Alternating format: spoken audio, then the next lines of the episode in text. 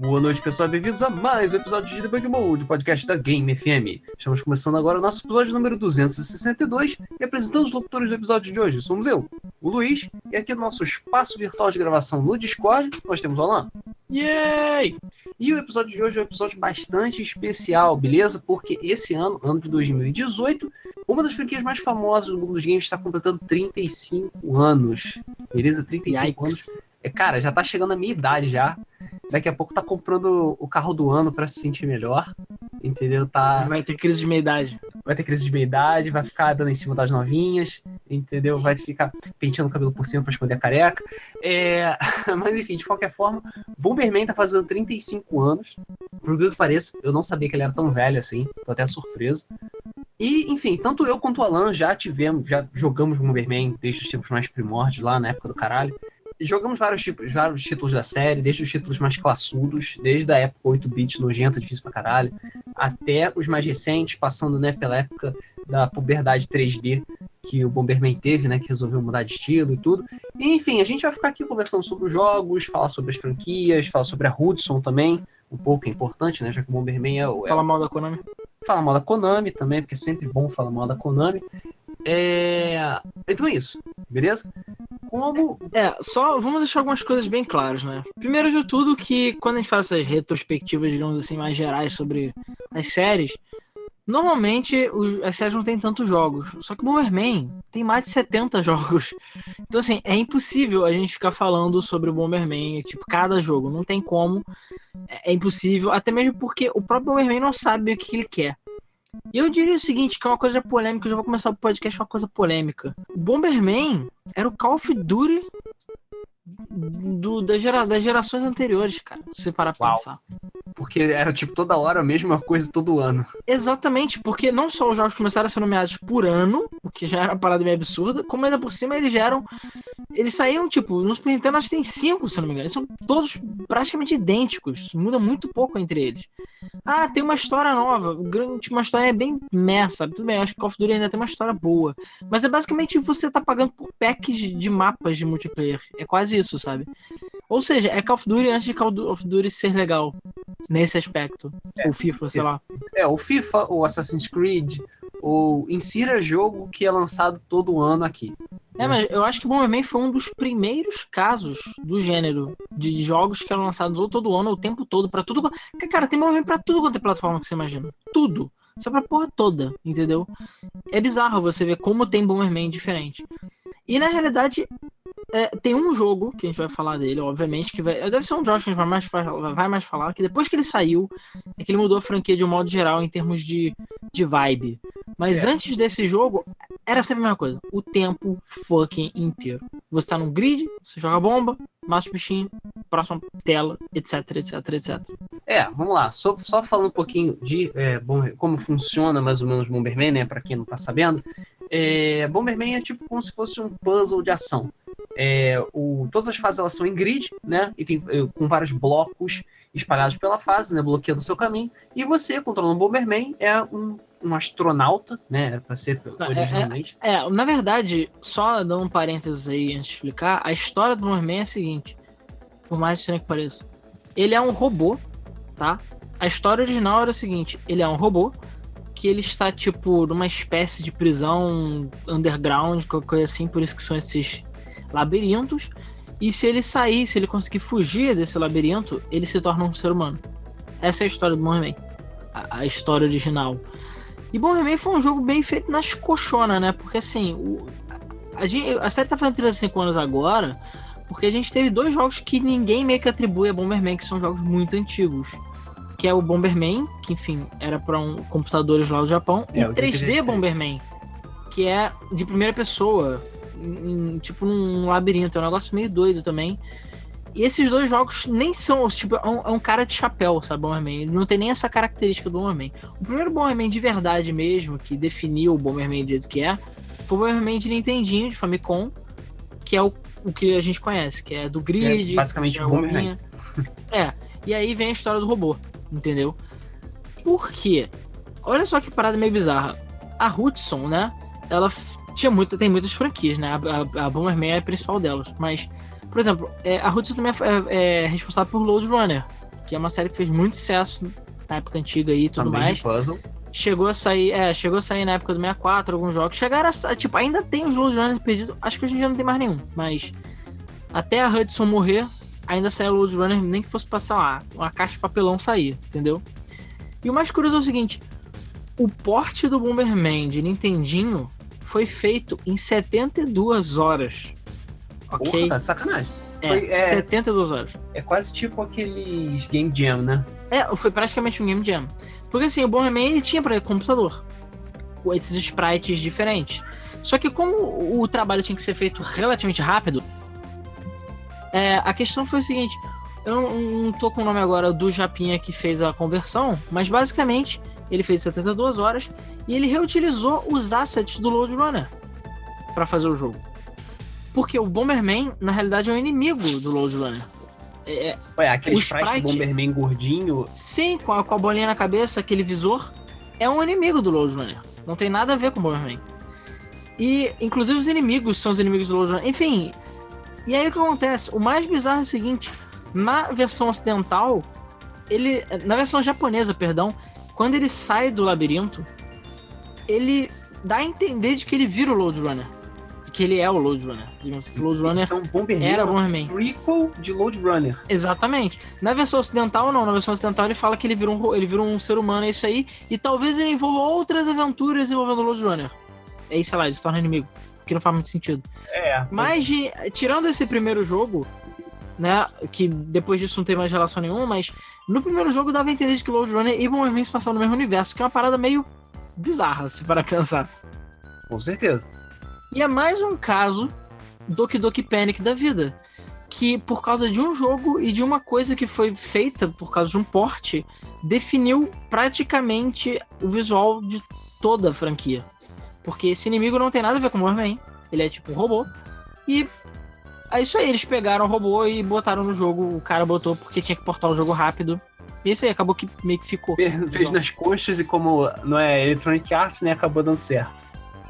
Pois é, exatamente. Então, é isso aí, sabe? O visual do Bomberman, que é. Hoje em dia.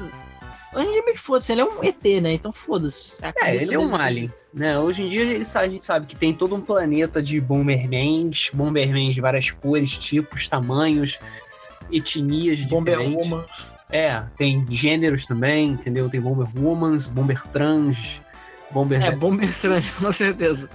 É, Bomber Dog, porque sempre tem que ter um Bomber Dog.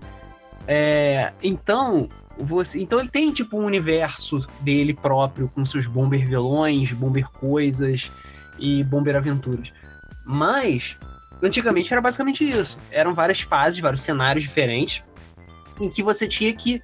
é, e o grande tchan é que você usava essas bombas, né? As suas bombas, para poder abrir caminho e derrotar todos os inimigos da fase. O seu objetivo era sempre matar todas as coisas que tem na fase.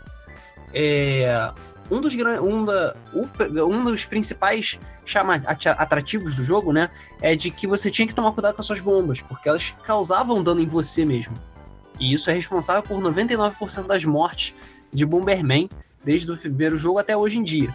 Beleza? Porque não são os inimigos que te matam, são as suas próprias bombas. É, E tinha vários power-ups que você podia pegar ao longo do caminho, né? Power-ups que aumentavam a quantidade de bombas que você pegava, power-ups que aumentavam a força das bombas, elas destruíram mais pedras ao mesmo tempo, o foguinho delas, né? É, o raio da explosão era maior por causa disso. Enfim, conforme os jogos foram passando, foram aparecendo outros power-ups, né? Power-up de dar bico na bomba, de pegar a bomba e tacar longe, é, bomba relógio, enfim. Mas o básico era basicamente aumentar o número de bombas, aumentar o raio de bombas, e é isso aí. E aí você tinha que saber exatamente quando e onde você tinha que colocar para você poder matar todo mundo, explodir, não se matar no processo, né? Não fazer a rua bar e passar a próxima fase, até chegar no final do jogo. Peraí, eu, eu não tô contando tempo. Foi o quê? Seis minutos, sete minutos? Desde a primeira piada envolvendo Allah Rock Bar? É. é, Tava demorando, hein? eu achei que fosse melhor acabar logo e fazer logo a piada, entendeu? Para as pessoas não ficarem ansiosas. Não, quebramos o recorde, porque pra mim, nos primeiros três segundos, ou na verdade, quando eu me apresentasse, eu falava Rock Bar, mas eu falei, não, é muito óbvio, não vou por esse mais caminho. fácil. Né? Tá, é bom fazer a surpresa as pessoas pensando, puxa, eles não fizeram nenhum tipo de pi- piada de homem bomba, que coisa, não é mesmo? É, Apesar cara... do nome da porra do negócio ser quase literalmente uma embomba. Mas tudo bem. Ah, cara, mas é Bomberman, né? Cara, e assim, do clássico, o que eu posso falar de início, antes de ir pra, digamos, a parte recheada, né? Que eu acho que é que eu vou falar mais. Eu joguei muito Bomberman. Mais do que eu gostaria de admitir. Na verdade, é, quando começou a rolar essas coisas de emulador para PC, lá nos anos 90, né? Que você comprava disquetinho. Eu acho que eu cheguei a jogar todos os Bomberman de, de Game Boy e de Super Nintendo. Eu não sei porque eu jogava tanto. Acho que é porque eu queria sei lá, não tinha o que fazer, barra eu queria saber o que, que acontece. É, tipo, cara, catch em all, pra ver se tem alguma variedade.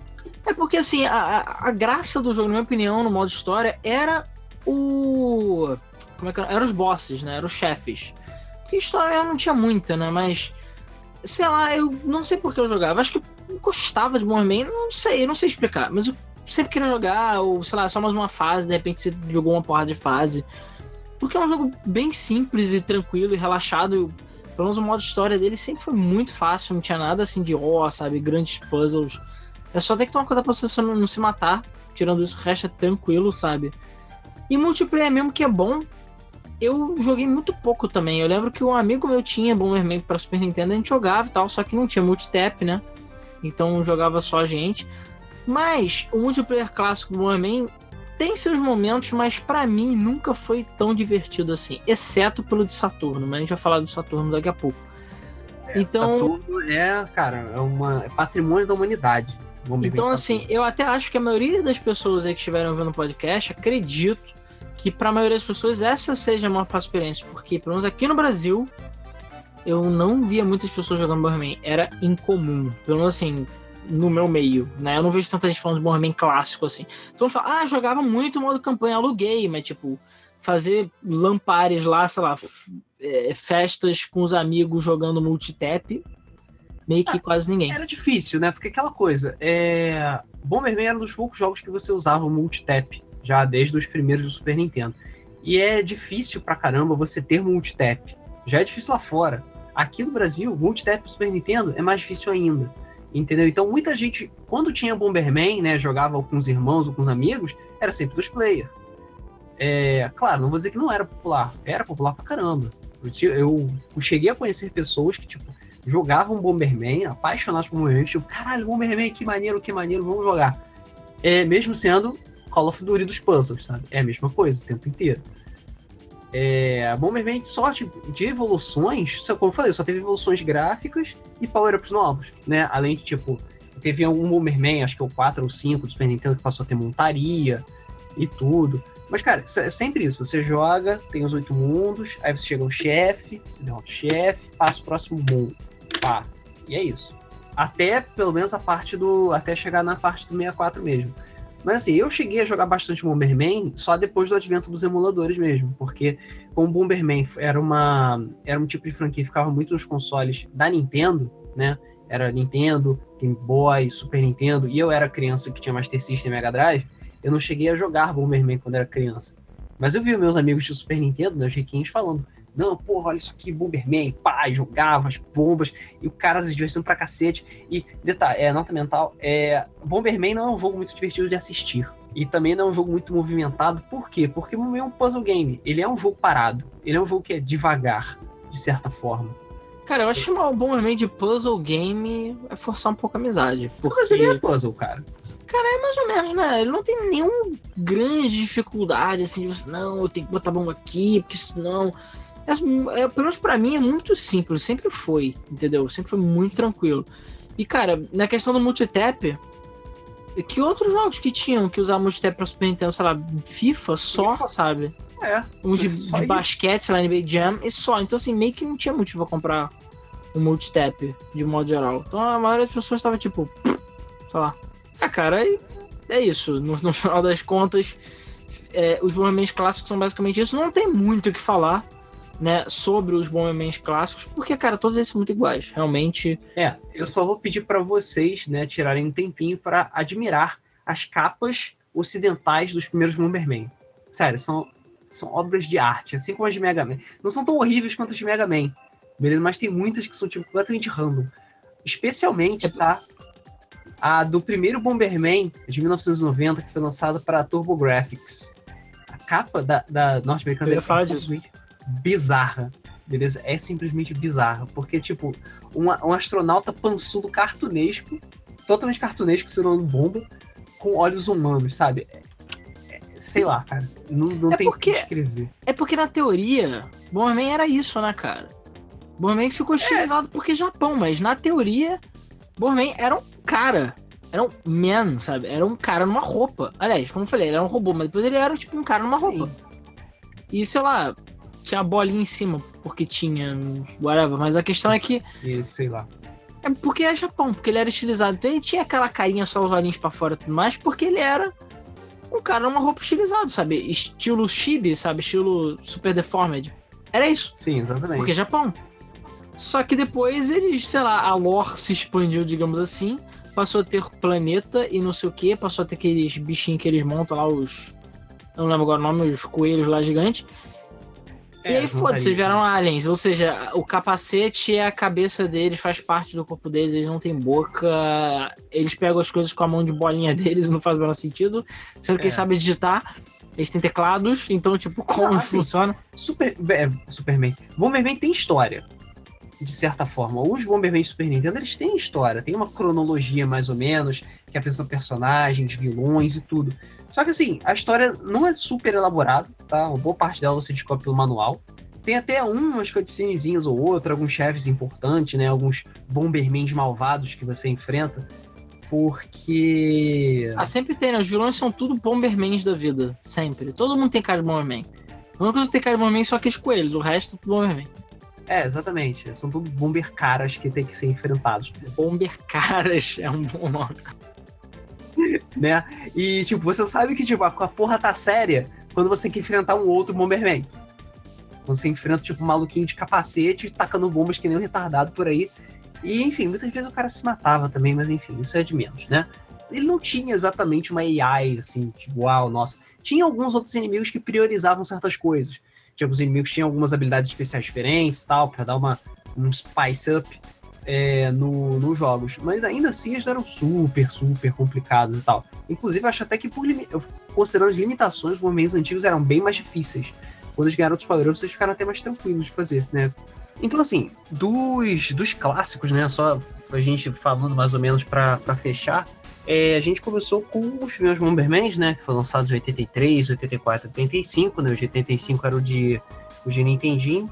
Depois teve o Bomberman de 1990 pro TurboGrafx. E aí teve os outros, né? O 2, o 93, o 94, que eles começaram a contar por ano, porque, enfim, já ia lançar todo ano a mesma coisa mesmo. E nesse interim teve os Super Bomberman de Super Nintendo. Que eu acho que foi a série que mais durou, né? Ele teve cinco jogos é, ao longo dos anos. Cada jogo adicionava uma coisinha nova, mas o gameplay continuava essencialmente o mesmo. Se não me engano, foi o Super Bomberman que começou a aparecer montarias. E já no finalzinho da vida do Super Nintendo, né, antes de aparecer o Super Bomberman 5, que lançou a grande obra-prima, masterpiece de Bomberman, que é o Bomberman de Saturno, que se chama Bomberman de Saturno. É, e por que ele era tão foda? Porque ele era o único jogo de Bomberman que você podia colocar dois multitaps no Saturno. E inclusive foi o jogo que me fez conhecer multitap, né? Porque eu não sabia da existência disso. Você podia, tipo, conectar uma Hydra na porra do, do console para poder jogar um monte de gente ao mesmo tempo. Então você colocava dois multitaps no Saturno e aí botava sete negros ao mesmo tempo para jogar, caindo na porrada, Tá oito, né? é, oito, isso. Oito negros ao mesmo tempo, caindo na porrada. Muita gente fudendo os outros, obviamente, né? Porque sempre tinha aquele. Dois carinhas que lutavam, não, não, vamos fuder aquele maluco ali. Colocava uma bomba em cada canto e pronto, ele ficava preso lá né, entre as bombas, na depressão, só esperando a morte. Ah, é só uma correção. Dá pra até 10 jogadores, na verdade. 10? Puta que pariu. Tá. É, então são 10 negros ao mesmo tempo, na mesma fase, que é naquela mesmo estilo de fase em grid, né? Caindo na porrada, tacando bombas e só o melhor sobrevive, cara. É Battle Royale antes de Battle Royale ser legal. Caralho, Battle Royale, antes de Battle Royale ser legal. Isso aí. Porra, hoje em dia dá tranquilo fazer um Bomberman tipo 50 nego online, tacando bomba um na cara do outro. Isso seria foda. Caraca, aí, não, dá, não fala muito alto não, que senão a câmera vai ouvir. É, né? Senão eu vou querer ganhar, di- ganhar dinheiro. É, só pra deixar aqui registrado, é, o nome daqueles coelhos cangurus lá que tem é Luiz, o nome deles. Luiz. Nem lembrava. Ah, Simplesmente, sei lá, coelho. É, tipo coelho, ou canguru, sei lá. Parecia um É. canguru pra mim. Quem ouviu já os nossos debug modes aí, nossos episódios, e já, sei lá, eu sei que tem gente aí que ouviu quatro vezes todos os episódios, já deve saber que a gente já falou várias e várias vezes Bomberman em outras situações. E uma delas era do Saturno Bomberman, principalmente no evento do Canal 3, né? Que é um grupo de retro gaming que existe, até onde eu sei, ainda existe. E eles faziam os encontros e tal. E a vantagem é exatamente você, sei lá, juntar a galera que gosta de games e colecionadores de modo geral. Então eu lembro que a minha primeira, a minha primeira e segunda experiência com Bomberman, Saturn Bomberman foi, aliás, que eu digo no multiplayer, né? Porque no É, jogo normal eu cheguei a multiplayer, jogar. Bagunça. E pra mim o Saturn Bomberman é o melhor Bomberman clássico que tem eh, de longe. Mas o multiplayer, a gente jogou com dois multitaps e, cara, a porrada come estanca. Aí tinha um projetor, a gente jogou um projetor com uma negada jogando, cara, é, é- fica muito divertido, porque fica muito caótico. Entendeu? Fica puro caos. Então fica bem mais interessante se jogar o, o jogo com uma galera e tal. E eu lembro até que foi nesses encontros também que a gente conseguiu jogar Double Dash, oito players. Verdade. Foi oito não, 16 na verdade, eu acho. É, oito, eram Que é o- oito em cada, dois em cada carro, né? Ah, não, perdão. É, são oito. Porque são quatro em cada GameCube, porque não tem multitap. Mas é, são quatro. É, as telas ficam. Isso, as telas ficam divididas. O cara, tipo, um só fica usando o item e outro só fica dirigindo. Se eu não me engano, é, se eu não me engano, é isso. Eu, eu- eu- é isso ou são oito players mesmo, eu não tô lembrando. Mas foi, enfim, graças a essas oportunidades aí que a gente pôde jogar o Saturn Bomberman. O Luiz jogou, o Rodrigo também tinha jogado Saturn Bomberman e tal. Mas quem conhece a gente, quem ouve os nossos episódios do Debug Mode já sabe o que, que tá vindo aí, tá? Calma, vão ter coisas novas, ok? Mas já sabe que agora vai ter o bloco Bomberman 64. Aliás, bloco Bomberman 64 não, bloco 64. Porque o Nintendo do 64, eu diria que foi o, o lugar onde o Bomberman fez a curva, onde o Bomberman cresceu, onde a Hudson, sei lá, teve um, um ímpeto de, de- de inteligência, de criatividade e fez com que o jogo, sei lá, expandisse em Bomberman para um lugar que ele nunca tinha ido antes, né?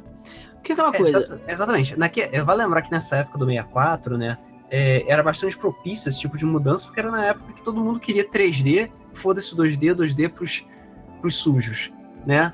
E várias franquias estavam passando pro 3D. E várias franquias famosas da Nintendo foram até meio passadas, né? Eles tentaram com o Load Runner também, tem o Load Runner 3D pra 64. É difícil pra caralho, de passagem. É aceitável. É, não é um jogo bom, tá? Ele é aceitável. Joguei muito, porque o, o Rafael, né, da saga de Macau, ele tinha Load Runner, então a gente passou muito mais tempo que a gente gostaria jogando Load Concordo, Runner 3D. concordo. É, Não, não me orgulho. É, exatamente, não me orgulho. E a questão é a seguinte, o Boomer, a Hudson, o, enfim, Nintendo 64 tava chegando no Japão, né?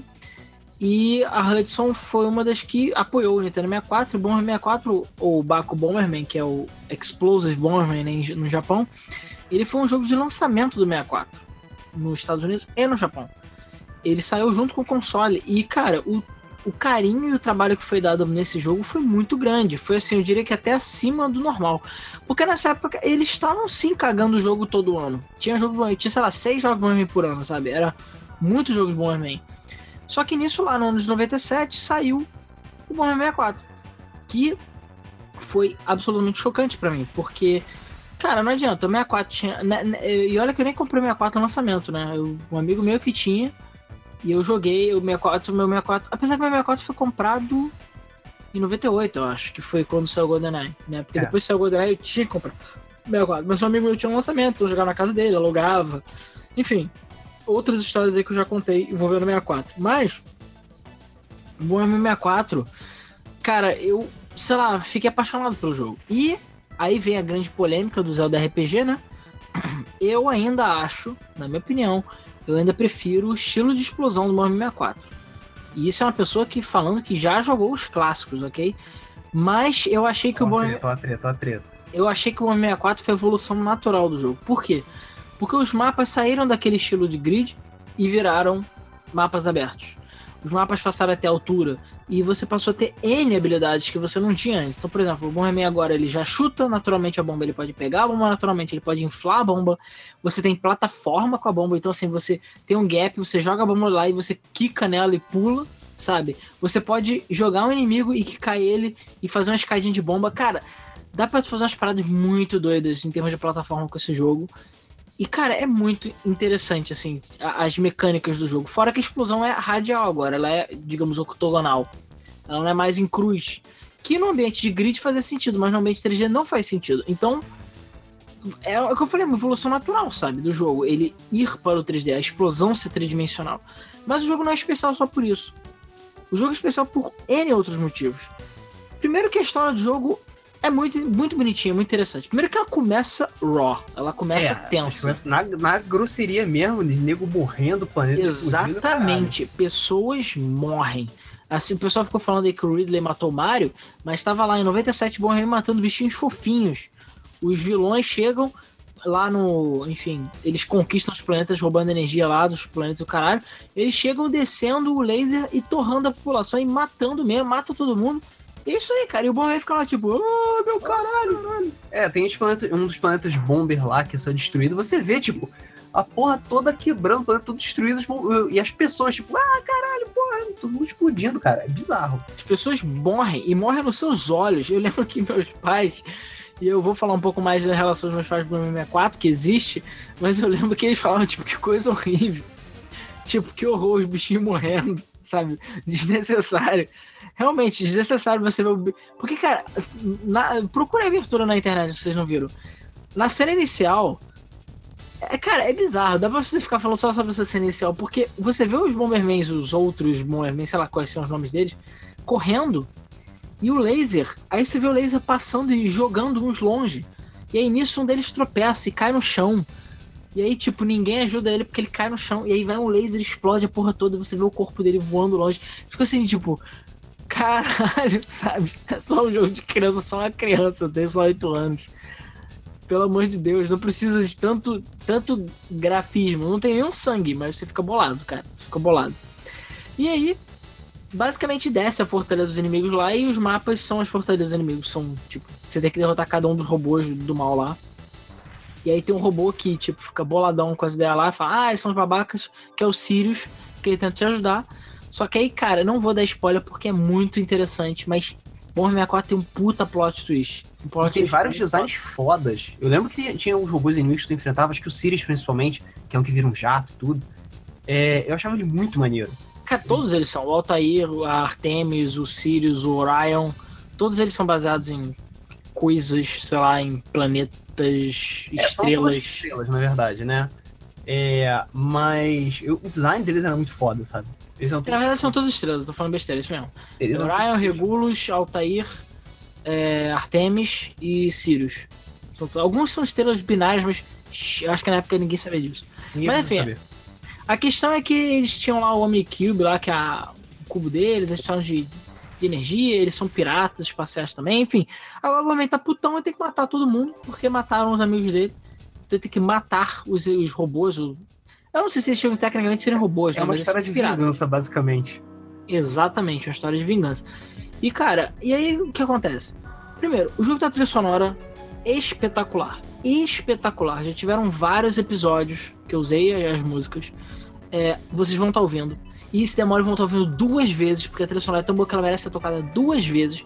As músicas do jogo são incríveis. Até hoje, cara, você vê vídeos usando, pessoas usando, e meus pais, se eles ouvirem, eles vão saber que, que as músicas são Moorman, porque, cara, são muito icônicas as músicas. Inclusive, antes de falar mais do jogo, vamos falar logo da relação dos meus pais com o Moorman rapidamente.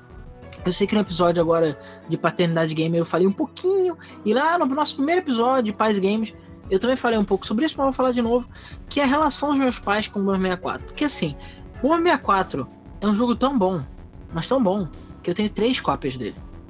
Três. Três. Pra quê? eu tenho a versão americana, eu tenho a versão japonesa e eu tenho a versão pirata. E eu acho que foi no episódio de pirataria, eu não lembro. Eu conto essa história e eu conto agora rapidamente de novo. Foi o seguinte: Primórdios 64, todo mundo pobre, tudo na merda. A gente já estava acostumado, sei lá, com PlayStation e com pirataria comendo solto em outros consoles, mas o 64 com o seu cartucho não dava. A pirataria no 64 é um lixo. Eu, depois de burro velho, porque eu tenho algum problema mental, eu meio que fiz a coleção de todos os jogos piratas de 64 que existem, que são, sei lá, 10. Não mais do que isso. É, porque os cartuchos são todos cagados. Sempre tem alguma coisa errada. Ou falta coisa no jogo, ou ele não salva, ou ele roda que nem vômito. Sei lá, sempre tem algum problema. E para quem não sabe como é que funcionava o cartucho pirata no 64, você tinha que ter um adaptador, você tinha que enfiar um cartucho original atrás e enfiar um cartucho pirata em cima. Se já é difícil você fazer um jogo rodar sozinho, imagina três cartuchos terem que sincronizar. Amigo, era um inferno. Para jogar jogo japonês no console era uma merda, porque você tinha que usar um adaptador que era só um bypass, né? Na verdade era só tu cortar né, o plástico, mas ele era um bypass e também já era uma merda. Eu lembro que eu tinha, eu tinha que fazer praticamente uma reza brava pra meu Star Fox japonês rodar. Era gambiarra que você tinha que fazer, né? Era feião. É, eu na época não sabia que você podia cortar a base. Se eu soubesse, eu tinha feito isso, com certeza meu pai tinha feito. Mas a gente tinha um adaptador, então usava o adaptador, tanto que meu 64 é virgem, digamos assim, até hoje por causa disso, que eu uso adaptador. Usava o adaptador. É, enfim. E o que acontece? Nisso, eu lembro que a gente. É, a gente ia nos camelôs, né, tentar comprar, porque assim, eu lembro que os jogos 64 custavam acho que seus 60 reais, 50 reais na época, que eu diria que, sei lá, seria o equivalente a 150, 200 reais um dia. Era muito dinheiro. Mas o cartucho pirata custava por volta de 35 reais. Eu lembro disso, nitidamente. Porque eu lembro que ele custava mais ou menos metade, um pouco menos da metade do valor de um cartucho original. E aí, cara, era meio que tentador. Por mais que ainda fosse caro pra um cartucho pirata, você fala assim, ah, cara, tipo, não era os 10 reais de um jogo de, de Playstation, mas quero jogar é, pagando é. pouco, né? Ao invés de eu comprar um jogo, comprar dois. E o que acontece? Todo cartucho 64 tinha um problema. O Extreme D, eu acho que ele não salvava ou ele não passava de certo pedaço. O GoldenEye, se eu não me engano, não salvava. É... E tinha outros jogos também, cada um tinha o seu problema. É, Só... o principal deles era não salvar mesmo. Uma parte é. dos piratas. Se esse fosse o problema do 64, eu tava de boa. Mas não era esse o problema do 64. Até porque ele usava Memory Pack, se não me engano. Mas o problema do 64 pirata é que ele só tem metade do jogo. Aliás, nem metade do jogo. Ele só tem, sei lá, dois quintos do jogo. Não, na verdade, não é dois quintos, é dois sextos do jogo. Ele só tem duas fases, dois mundos. Depois que você gira o mapa, ele trava. E não passa disso. Eu troquei a cópia do Bomber 64 três vezes. Todas elas travavam da mesma forma. Todas elas eram iguais. Eu chegava em casa, ah, agora eu vou jogar o Bomber 64, travava. E o pior, eu só descobri isso um tempo depois, porque você a primeira fase e a fase do lado, se não me engano, funciona, mas a do outro lado não funciona. Então, porque assim, você meio que você pode escolher as quatro primeiras fases que nem Mega Man, né? É, e cara, você não imagina a frustração que é. Até porque meu pai pagou dinheiro nesse cartucho. E sabe o que é o pior? A gente desistiu. A gente não pediu dinheiro de volta, porque, cara, pedir dinheiro de volta camelô não tem como, mas no terceiro jogo, na terceira troca, a gente falou, cara, foda-se. Foda-se. Até porque sabe o que a gente ficava jogando? Multiplayer. E pelo multiplayer, no final a gente ficou assim, cara, vale, foda-se vale pelo multiplayer, digamos assim. Então eu não tô zoando. Eu joguei aquelas primeiras duas fases até vomitar. Até, tipo, decorar Sabe, tudo. Então você deve saber ela de trás pra frente. É, eu não tô zoando. Eu jogava assim, cara, talvez você pegar todos os cards dourados que. Cada. cada porque assim, cada mundo são três fases, se não me engano, quatro ou três fases e um boss. E você tem os cards dourados. Ah, é, se não me engano, é uma fase, um subchefe, que é um dos robôs uma outra fase é um boss, se eu não me engano é isso. E o subchefe é um dos piratas, né? O boss é uma porra nada a ver, normalmente. É, uma porra o boss grande. geralmente é um bicho gigante. Tem o, o, boss do meio, que é um dos robôs, né? Um dos Bombermans picas malvados. E depois tem um boss que é um bicho gigante chato pra caralho de matar. Eu, eu, cara, eu tentei todas as variações. Eu falei, cara, não, talvez se eu pegar todos as, os cartões dourados se eu fazer isso, cara. Nada. É um saco, beleza? É, é um, saco, saco pegar é um saco. dourado. Eu ficava assim, cara, não tem jeito, sabe? Tipo, nada do que eu fizer vai fazer passar dessas fases. Simplesmente não existe, sei lá, ripar o jogo errado. E até onde eu sei, não tem nenhuma cópia funcional de uma 64. Porém, o multiplayer dele funciona perfeitamente. Que é o que importa no final, né? Não é o que importa, mas a campanha do Bomber 64 é muito incrível, mas o Bomber 64, no final das contas, eu joguei muito multiplayer, mas, cara, eu ficava com aquela coisa do single player, porque, cara, o single player desse jogo era muito bom. Eu queria muito, meus pais sabendo da minha frustração, né? Então, antes de prosseguir para multiplayer e para outras histórias dos meus pais, é, a história dos meus três cartuchos é a seguinte. Uh, se eu não me engano, não foi na Mega Rare, eu acho que foi na Video Game Center do Rio de Janeiro. Porque quando o 64 saiu, né? As empresas, as lojas compravam jogos japoneses. Tanto que eu tenho Pilot Wing japonês, eu tenho Star Fox japonês, eu tenho Boomerman 64 japonês, porque eu é, era uma forma mais barata de comprar cartuchos, porque eles eram, sei lá, vendidos a 30, 35 reais, enquanto os mais caros, os novos eram caros. E era uma forma de eu jogar, entendeu? Porque eu queria jogar a porra do jogo. E aí com isso meu pai comprou, porque, cara, sei lá, Star Fox realmente tem muito diálogo, mas na época eu tava um pouco me fudendo, eu queria jogar. E joguei muito É, Star Fox. dá pra jogar Star Fox sem você prestar, na conversa, prestar atenção na conversa, né? Tipo, E até hoje, e até hoje eu sei, eu coto frases japonesas daquele jogo. Tipo, Daijobu, Daijobu. Eu sei, eu sei o que é Daijobu há muito tempo, porque o porra do Sleep idiota ficava falando isso. Porque ele é um merda. Então, assim, eu joguei muitos jogos japoneses de 64 por causa disso. E Pilot Wings 64, pois é, eu lembro que eu tinha que usar uma revista pra dizer quais eram os objetivos, porque não tinha como eu ler os objetivos. Porque era tudo japonês. Mas eu jogava assim. Então, assim, era época guerreira, sabe? Enfim, é, cara, isso é uma coisa que não acontece mais hoje em dia, né? É muito difícil. Só um jogo que é exclusivamente japonês, mas hoje em dia é muito raro isso. É, com certeza. Eu acho que assim, são, não são tantos jogos assim que ficam presos no Japão. Claro que existe, mas não são tantos. E, cara, hoje em dia tem gente que traduz, tem pet, o caralho. Então, assim, o que acontece é que a Videogame Live, Videogame Live não, a Videogame Center, eles estavam se desfazendo dos jogos japoneses dela, porque estavam saindo dos ocidentais, né? É, e aí, porque era, acho que a diferença foi coisa de um ou dois meses, se eu não me engano, e eles começaram a vender os cartuchos. E eles estavam vendendo os japoneses.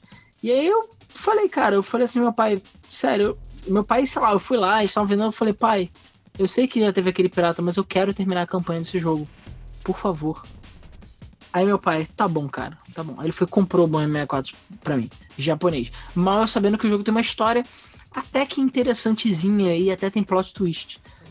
Tanto que eu de início não entendia porra nenhuma, porque eu zerei o jogo. Eu cheguei no plot twist e eu fiquei tipo, what? Ah, e daí?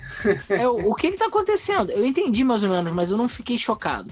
Só depois de muito, sei lá, um, um tempo, alguns anos, eu acho, talvez, ou dois, três anos, que o Bomber 64 tá sendo vendido a preço banana, completo na caixa, eu paguei, sei lá, 20 pratas nele, não mais do que isso. E aí eu pude jogar mais uma vez Bomber 64 é, full, sabe? E completo, sabe? E eu não sei se eu tô em- pensando errado, mas eu tenho quase certeza que um salva no cartucho e o outro salva no memory pack. Eu tenho quase certeza disso. Que eu não lembro agora qual versão que é. Eu não sei se a japonesa salva no cartucho e a, meia- a, a ocidental no memory É, pack. japonesa salva no cartucho, ocidental precisa de memory pack. Eu sei porque a minha era ocidental, né, que eu jogava, e eu tinha que salvar no memory pack. Só que, enfim, todo mundo sabe que memory pack de 64 é um lixo, e ele nunca funcionava. Então eu sempre que eu tive que jogar Bomber 64, eu tinha que jogar do zero. Por isso que eu não consegui zerar aquela merda. E eu peguei todos os cartões dourados no Bomberman de 64 japonês. Peguei, eu zerei o jogo no 64 japonês. Cara, pegar os Golden Cards dos chefes é muito difícil. É muito, difícil. É muito difícil. Porque verdade. você tem pré-requisitos muito específicos. Você tem que pegar todos de uma vez só, são cinco. E você tem que, tipo, estourar o braço direito, estourar o braço esquerdo, ficar com, sei lá, uma madeira no chefe, não sei o que, cara, é muito difícil. Ma- Mas- Matar o chefe chefe sem tomar dano. é, geralmente os, os- aqueles outros é tipo isso, você ganhar sem tomar dano, ou tomar uma coisa específica, ou explodir um bloquinho secreto no meio da fase, enfim. E, cara, eu tinha a fase do dragão, né? E o chefe dragão e do peixe. Então isso aí eu já tinha jogado tanto que eu sabia. Mas, cara, o do robô de lava, o, o aranha, cara, era muito difícil. Na verdade, o robô de lava foi o mais difícil, porque o problema é você acertar a bomba no lugar certo.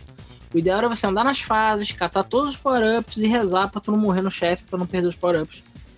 Cara, não era fácil. Mas não é impossível também. O jogo não é muito longo. Se você pegar o emulador agora e jogar, Morre 64 acho que uma hora tu zero. Sério. E pra tu pegar tudo e poder ver o final do jogo, realmente é mais chato. Acho que eu diria umas três horas, mas zerar mesmo o jogo é muito fácil, entendeu? E- Sério? Uma hora? Porra. Cara, é- o jogo é muito curtinho. Uma hora ou duas horas no máximo. O jogo não é longo. Pra tu passar de fase, que eu lembre assim, não é tão longo assim não. E cara, e aí, no final dos contos é por isso que eu tenho três cópias de Bomber 64, né?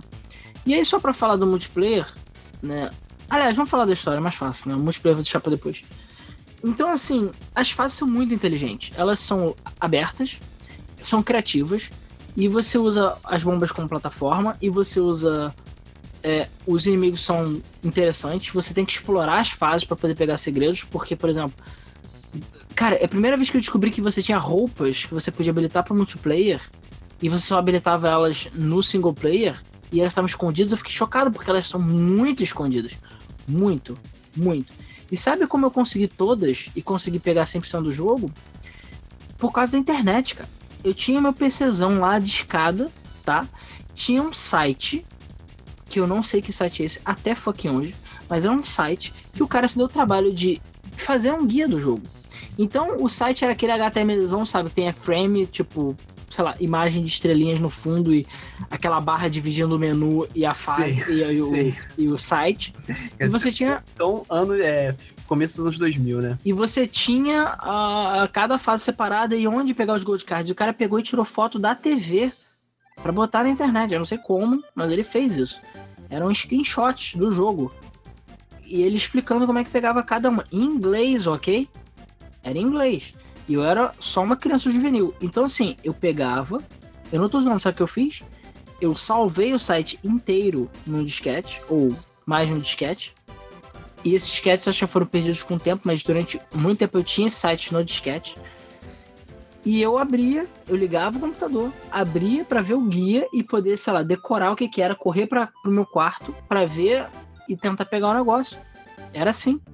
Pra poder pegar todos os Golden Cards. Porque não tinha, não tinha guia desse jogo, não existia. Cara, que obsessão por Bomberman, cara. No Brasil não tinha guia dessa porra. Não existia. E eu, detalhe, eu às vezes pegava um caderno, não tô zoando, e escrevia as frases em português.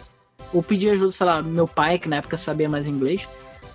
E falava, cara, o que, que é isso aqui? Não, throw the bomb, não sei o que. Ah, tá, peraí. Aí pegava um dicionário, que eu sempre andava com dicionário de inglês, abria e eu escrevia, eu traduzia a frase pra poder saber o que, que era pra fazer. Ah, não, vai não sei onde, joga a bomba, pula, quica na bomba. E detalhe, eram só uma screenshot. Tem uns tricks que se você Ah, é ali, se vira. bota no YouTube, fala assim, all gold cards ou speedrun gold cards, você vai ver as merdas pra você fazer. Cara, tem uns puzzles que são difíceis pra caralho, que você tem que botar as bombas de um jeito insano. Você tem que ter todos os power-ups pra poder fazer. E os power-ups você tem que pegar na fase, você não salva eles em você, sei lá, não é um upgrade permanente. Aí fica assim, tipo, caralho, sabe? E eu consegui, cara. Não sei como, eu sofria. Eu ficava às vezes horas. Eu lembro da primeira fase, a fase que tem um dragão, que é tipo umas ruínas. Cara, era fucking difícil, cara, você se juntar todas as pilastras lá pra poder fazer as paradas. E eu fazia isso na raça, decorando o texto, traduzindo. É realmente, Luiz, é- era muita dedicação ao mesmo, não sei porquê. Acho que É, é eu queria muita é. roupa de dragão que tinha. Era muito mais do que necessário, sabe? Quando eu peguei o set completo de dragão, cara, porra, fiquei feliz pra caralho. Aquele set é muito bonitinho. Só pra usar o multiplayer pra ninguém ver, basicamente eu e meu- meus amigos e minha família. É só pra tirar onda mesmo. É, só pra tirar onda. Mas. É, a questão é que, cara, o modo história é muito legal. As músicas são muito fodas. O multiplayer. O, enfim, o single player é muito criativo. Então, assim, cara, eu acho que vale muito a pena jogar. Até hoje em dia. O jogo, claro, ele tem seus probleminhas e tal, mas, cara, até hoje, se você pegar um emuladorzinho e jogar, é um jogo relativamente lento também, então você pode jogar, acho que no touch, sem problema. Cara, o problema são os chefes. Os chefes requerem precisão, mas os chefes são muito legais. São uma das partes mais legais do jogo. O problema, acho que um dos problemas do, da jogabilidade de Bomberman é porque do 3D que você não. Justamente isso, falta precisão. Sabe? Você tem, muitas vezes, principalmente no chefe, você tem que acertar, tipo, a bomba num lugar específico e foda-se. Não adianta você jogar perto que a explosão vai pegar. Sabe? Não funciona assim. Claro, esse negócio de a explosão vai pegar funciona com o resto do jogo inteiro. É, mas não ajuda o fato de que você não tem muita noção de tipo, ah não, se eu jogar a bomba ela vai cair ali. Primeiro porque ele joga a bomba que nem um merda. Pra começar. É, o Bomberman se mexe meio devagar, é meio sluggish o movimento. Então se você não fizer de certinho, na hora certa, tu vai tomar uma porrada do chefe, vai morrer, entendeu? E você morre fácil com isso, né? Você geralmente tem um ponto de vida, ou você pega aquele coraçãozinho, né, que te dá é, como se fosse um escudo. Então, assim, é complicado pra caramba.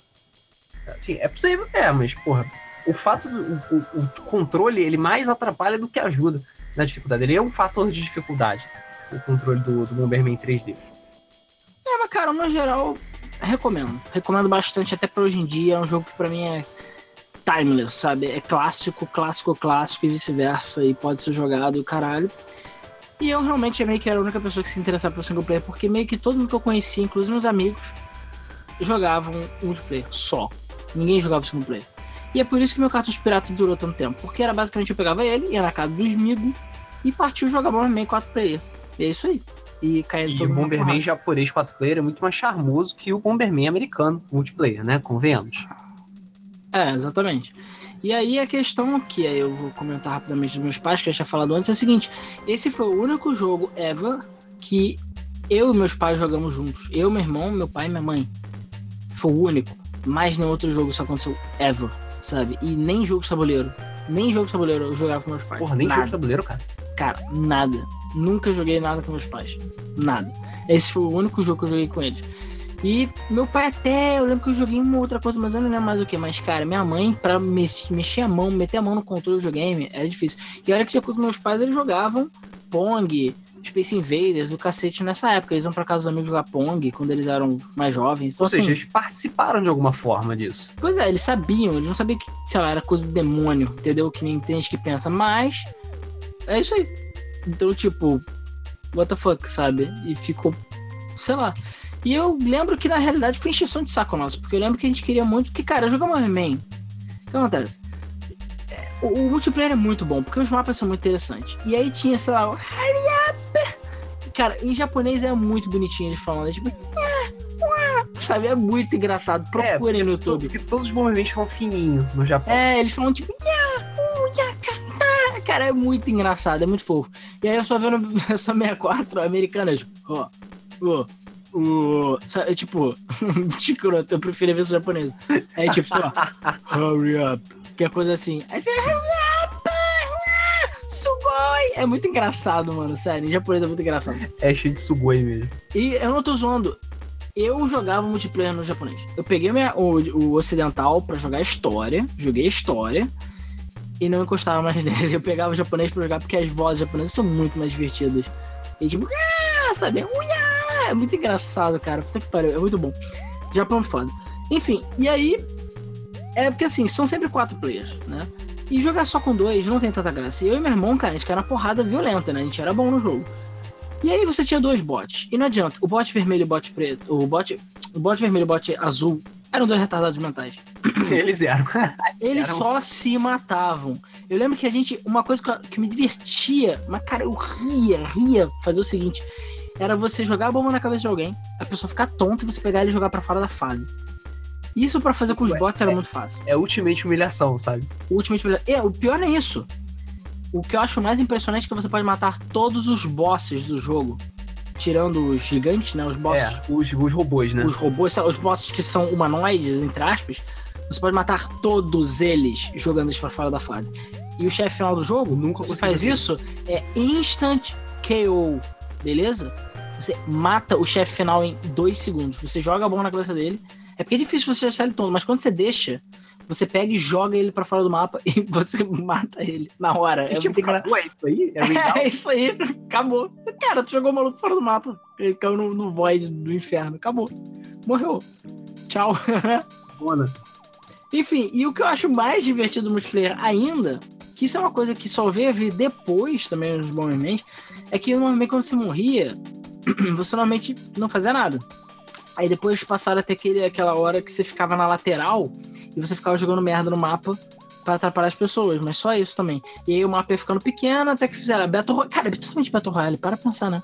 Né? O mapa, né? Na hora do Hurry tempo- Up, o mapa ficava menor. Exatamente, bate Cara, Battle Royale é de ser mais legal, cara. É Mas bom é. Battle Royale. Mas é, Cara, cadê a Konami? Lança o Battle Royale aí, porra. Bomberman Act One, sei lá. é, o Battle, se o Act Zero fosse Battle Royale, não tinha rolado o que rolou. Quando você morre, você. Nesse jogo, quando você morre, você vira um fantasma. Você não pode jogar bomba, mas você pode atrapalhar. E é muito engraçado. E você pode segurar também. Você pode meio que pular na cabeça do, do, do- do outro que tá vivo e atrapalhar e meio que movimentar ele por alguns segundos. Cara, é muito engraçado. Isso com quatro pessoas e quatro pessoas que sabem jogar é muito divertido, porque você zoa muitas pessoas e você pode jogar ela pra fora da fase, aí você empurra ela pra bomba, aí você. Eu não lembro se você pode chutar bomba, mas você pode alterar a trajetória da bomba de alguma forma. E aí a pessoa vai se estoura. Cara, é muito engraçado. Fora que você podia dar, inflar a bomba. Então você pegava a bomba, enchia e fazia um bombão grande. É, E isso aí era você divertido. jogava, cara, tu tinha muita estratégia. Então, era muito mais complexo do que um que só tem a cruz e pegar power up, entendeu? Fora também que tinha uma outra coisa que você tinha aquele, aquelas caveirinhas, né? Que davam qualquer coisa. Ah, e, status aleatórios. É, e tinha uns status muito doidos, do tipo, sei lá, ficava tudo colorido, os controles ficavam invertidos, virava de cabeça baixo. Cara, tinha um monte de coisa doida. E isso deixava o jogo muito mais divertido. É o que eu falei. Era um party game, né? E depois que saiu numa revista que você fazia um código e habilitava mais mapas, caralho, aí tu ficava assim, nossa, mais mapas, sabe? É tipo um DLC, sabe? Muito foda. Enfim, muito divertido o multiplayer do Moaman. Tive essas memórias de jogando com meus pais, apesar que minha mãe era tipo bote azul, ela jogava mal pra caralho, meu pai mais ou menos. Mas, cara, eu joguei muito Bomberman 64. Joguei muito, muito, muito, muito, muito. É um jogo que tá, tipo, no meu coração, um dos meus favoritos 64 de longe, de longe. Puta jogo, cara. Recomendo forte. Recomendo. É, o Bomberman 3D, por incrível que pareça, né? Por mais que a gente tenha é, falado pra cacete de Bomberman 3D, ele não fez tanto sucesso quanto o Bomberman 2D infelizmente não fez. É, eles não venderam tanto e tal. E aí, por isso, não tiveram tantos jogos baseados nele, né? É, não foi uma que foi muito longe. Claro, tiveram outros, né? Teve Bomberman Hero. É, aqui continua mais ou menos com essa jogabilidade 3D. Mas nenhum deles chegou a ser tão bom quanto o Bomberman 64. Né, eu não sentia, não tava sentindo aquele charme, né, que tinha o Bomberman 64. Não que os jogos sejam ruins, mas não tinha aquele, aquela pegada, né, aquele tchan. É... E logo depois dessa fase, nessa fase meio 3D, o Warhammer meio que ficou na merda, né? Tipo, esqueceram. A Hudson faliu, né? Foi comprada pela Konami. Calma, Luiz, calma. Você tá adiantando muito a história. Ah, tô esquecendo de algumas coisas? Claro, pô. Tem mais coisas pra falar do 64. Tá Desculpa aí quem odeia 64. Na verdade, tem algumas coisas para falar também de outros jogos. Mas calma, vamos, vamos por partes. Primeira coisa, tá? Bom 64 saiu. É, Boom 64 é foda. É um jogo que foi feito com carinho. E sim, realmente não fez sucesso porque a explosão é, não é cruz. Isso sim foi uma crítica que foi muito feita na época. Sei lá. E, e foda-se. Então, tipo, as pessoas realmente se irritaram com isso, não consideraram a evolução natural do jogo, etc, etc. Então... É porque, assim, um pouco antes tinha lançado Saturn Bomberman. Que, tipo, era a melhor coisa de Bomberman que existe, sabe? E aí veio esse Bomberman 64 3D, meio lerdo, que você, tipo, só tinha isso, tinha história e sei lá, não tinha, o multiplayer não era em cruz e tudo. E as pessoas realmente torceram o nariz. Teve torção de nariz, sim. Foi bizarro. Foi um dos poucos exemplos de que, tipo, as pessoas realmente rejeitaram o 3D em favor do 2D naquela época específica, né? Do 64, PlayStation e tal. Pois é, e a questão é: você tava naquela época da transição do 2D pro 3D. Naquela época que você. Sei lá, tipo, você não, não, Alguns jogos fizeram salto bem, outros jogos fizeram salto mal, né? Tipo, Mario é virou um jogo completamente diferente. E o Bomberman meio que também virou um jogo bem diferente. Era a evolução, digamos, natural dele. E sim, isso foi uma. As pessoas não gostaram porque queriam cruz, que foda-se. As pessoas são chatas, né? E a questão é a seguinte. Uh, antes da gente continuar no 64, né, e, e, tal, a gente tinha um no PC aqui no Brasil, né? Os jogos PC eram difíceis de achar, né? Você tinha pirataria, você tinha jogos é, em disquete, você tinha e tal, mas jogos completos em CDs eram raros. E mesmo com pirataria não era tão comum assim, era incomum, era difícil de achar. Só que aí na época lá dos anos 90, 98, 99 por aí, começaram a sair as revistas de games.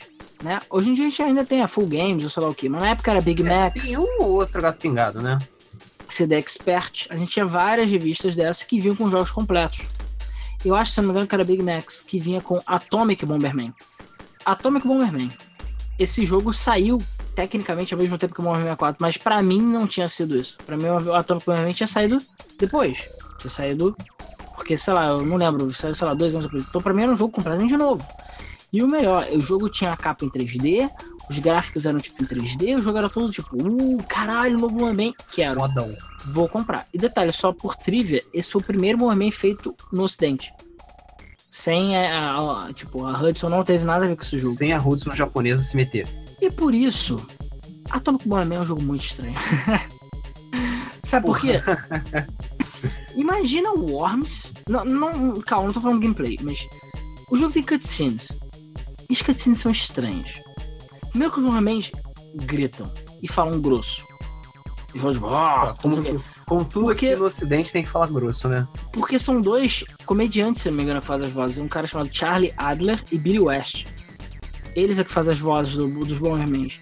Inclusive, existem frases gravadas deles falando palavrões e xingando que não foram usados no jogo.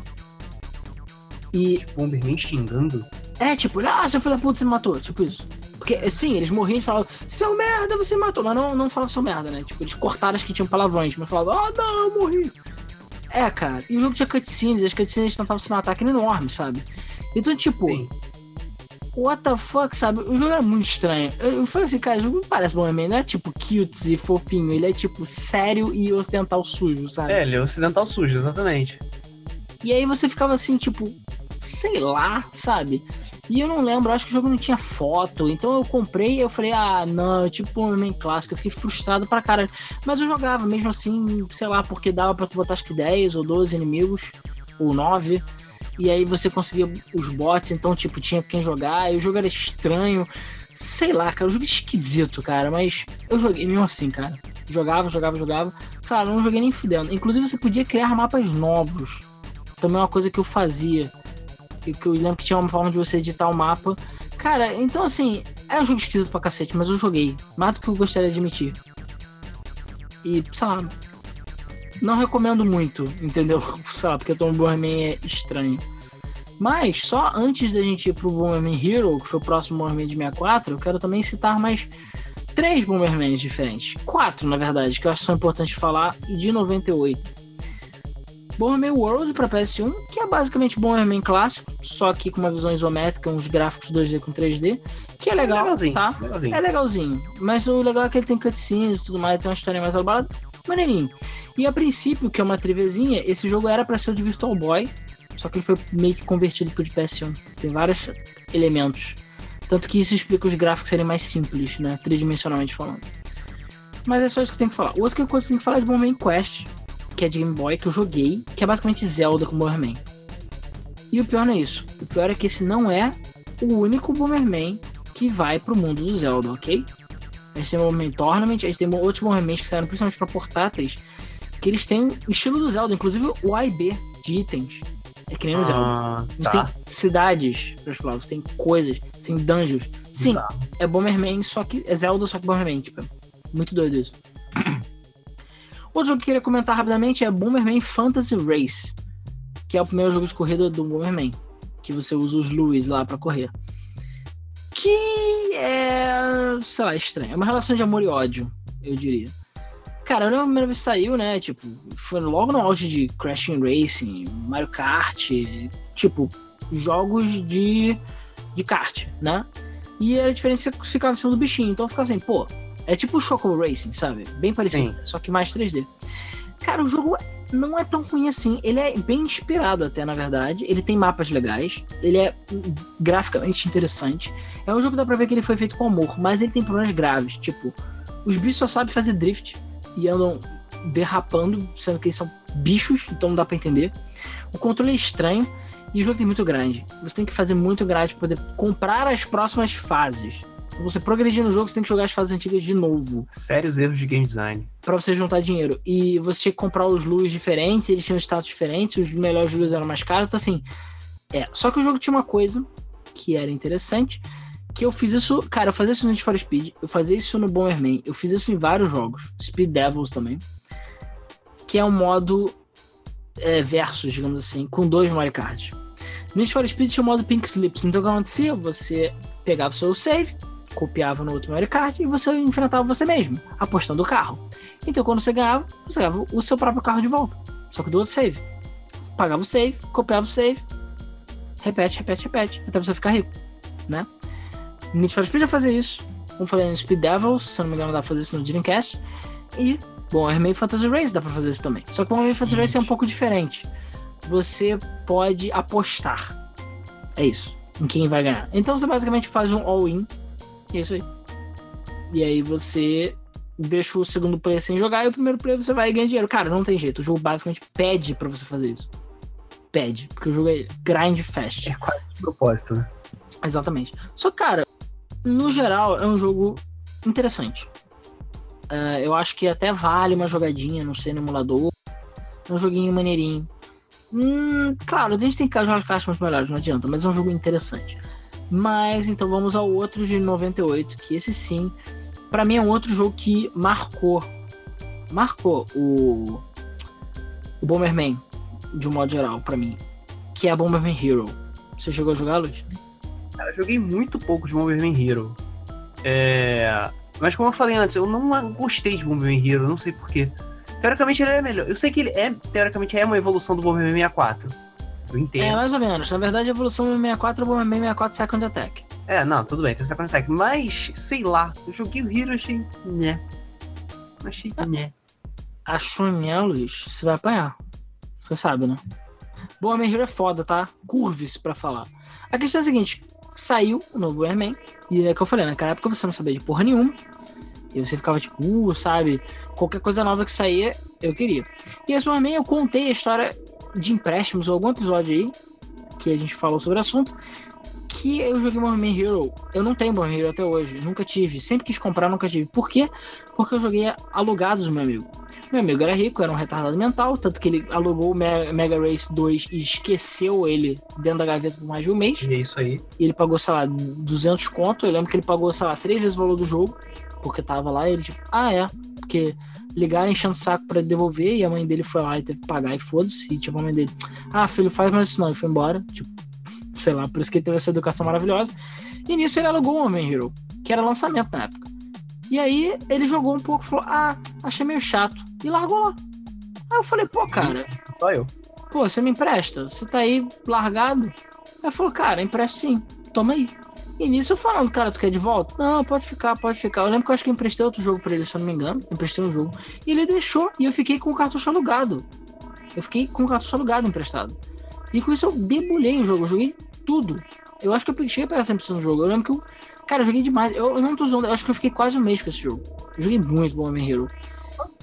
E depois, uma hora, eu falei, cara, toma essa merda de volta. Sério, por favor, devolve. Sério, porque, tipo, eu não aguentava mais ver aquele cartucho comigo. Vendo que o meu amigo tava, tipo, gastando rios de dinheiro por causa disso. E eu sei lá se ele devolveu ou não o cartucho, mas no final, tipo, ficou por isso mesmo. Devolvi e nunca mais joguei Bomberman Hero desde então, só joguei naquela época. Só que assim, Bomberman é um jogo diferente. É, primeiro que na época, graficamente, ele era muito bonitinho. Né? Ele, tinha um, ele era bem estiloso. O Bomberman agora não era mais feito de bolinhas, ele tinha pernas, tinha braços, que é uma coisa que passou a se tornar padrão hoje em dia, né? Ele era mais esguio.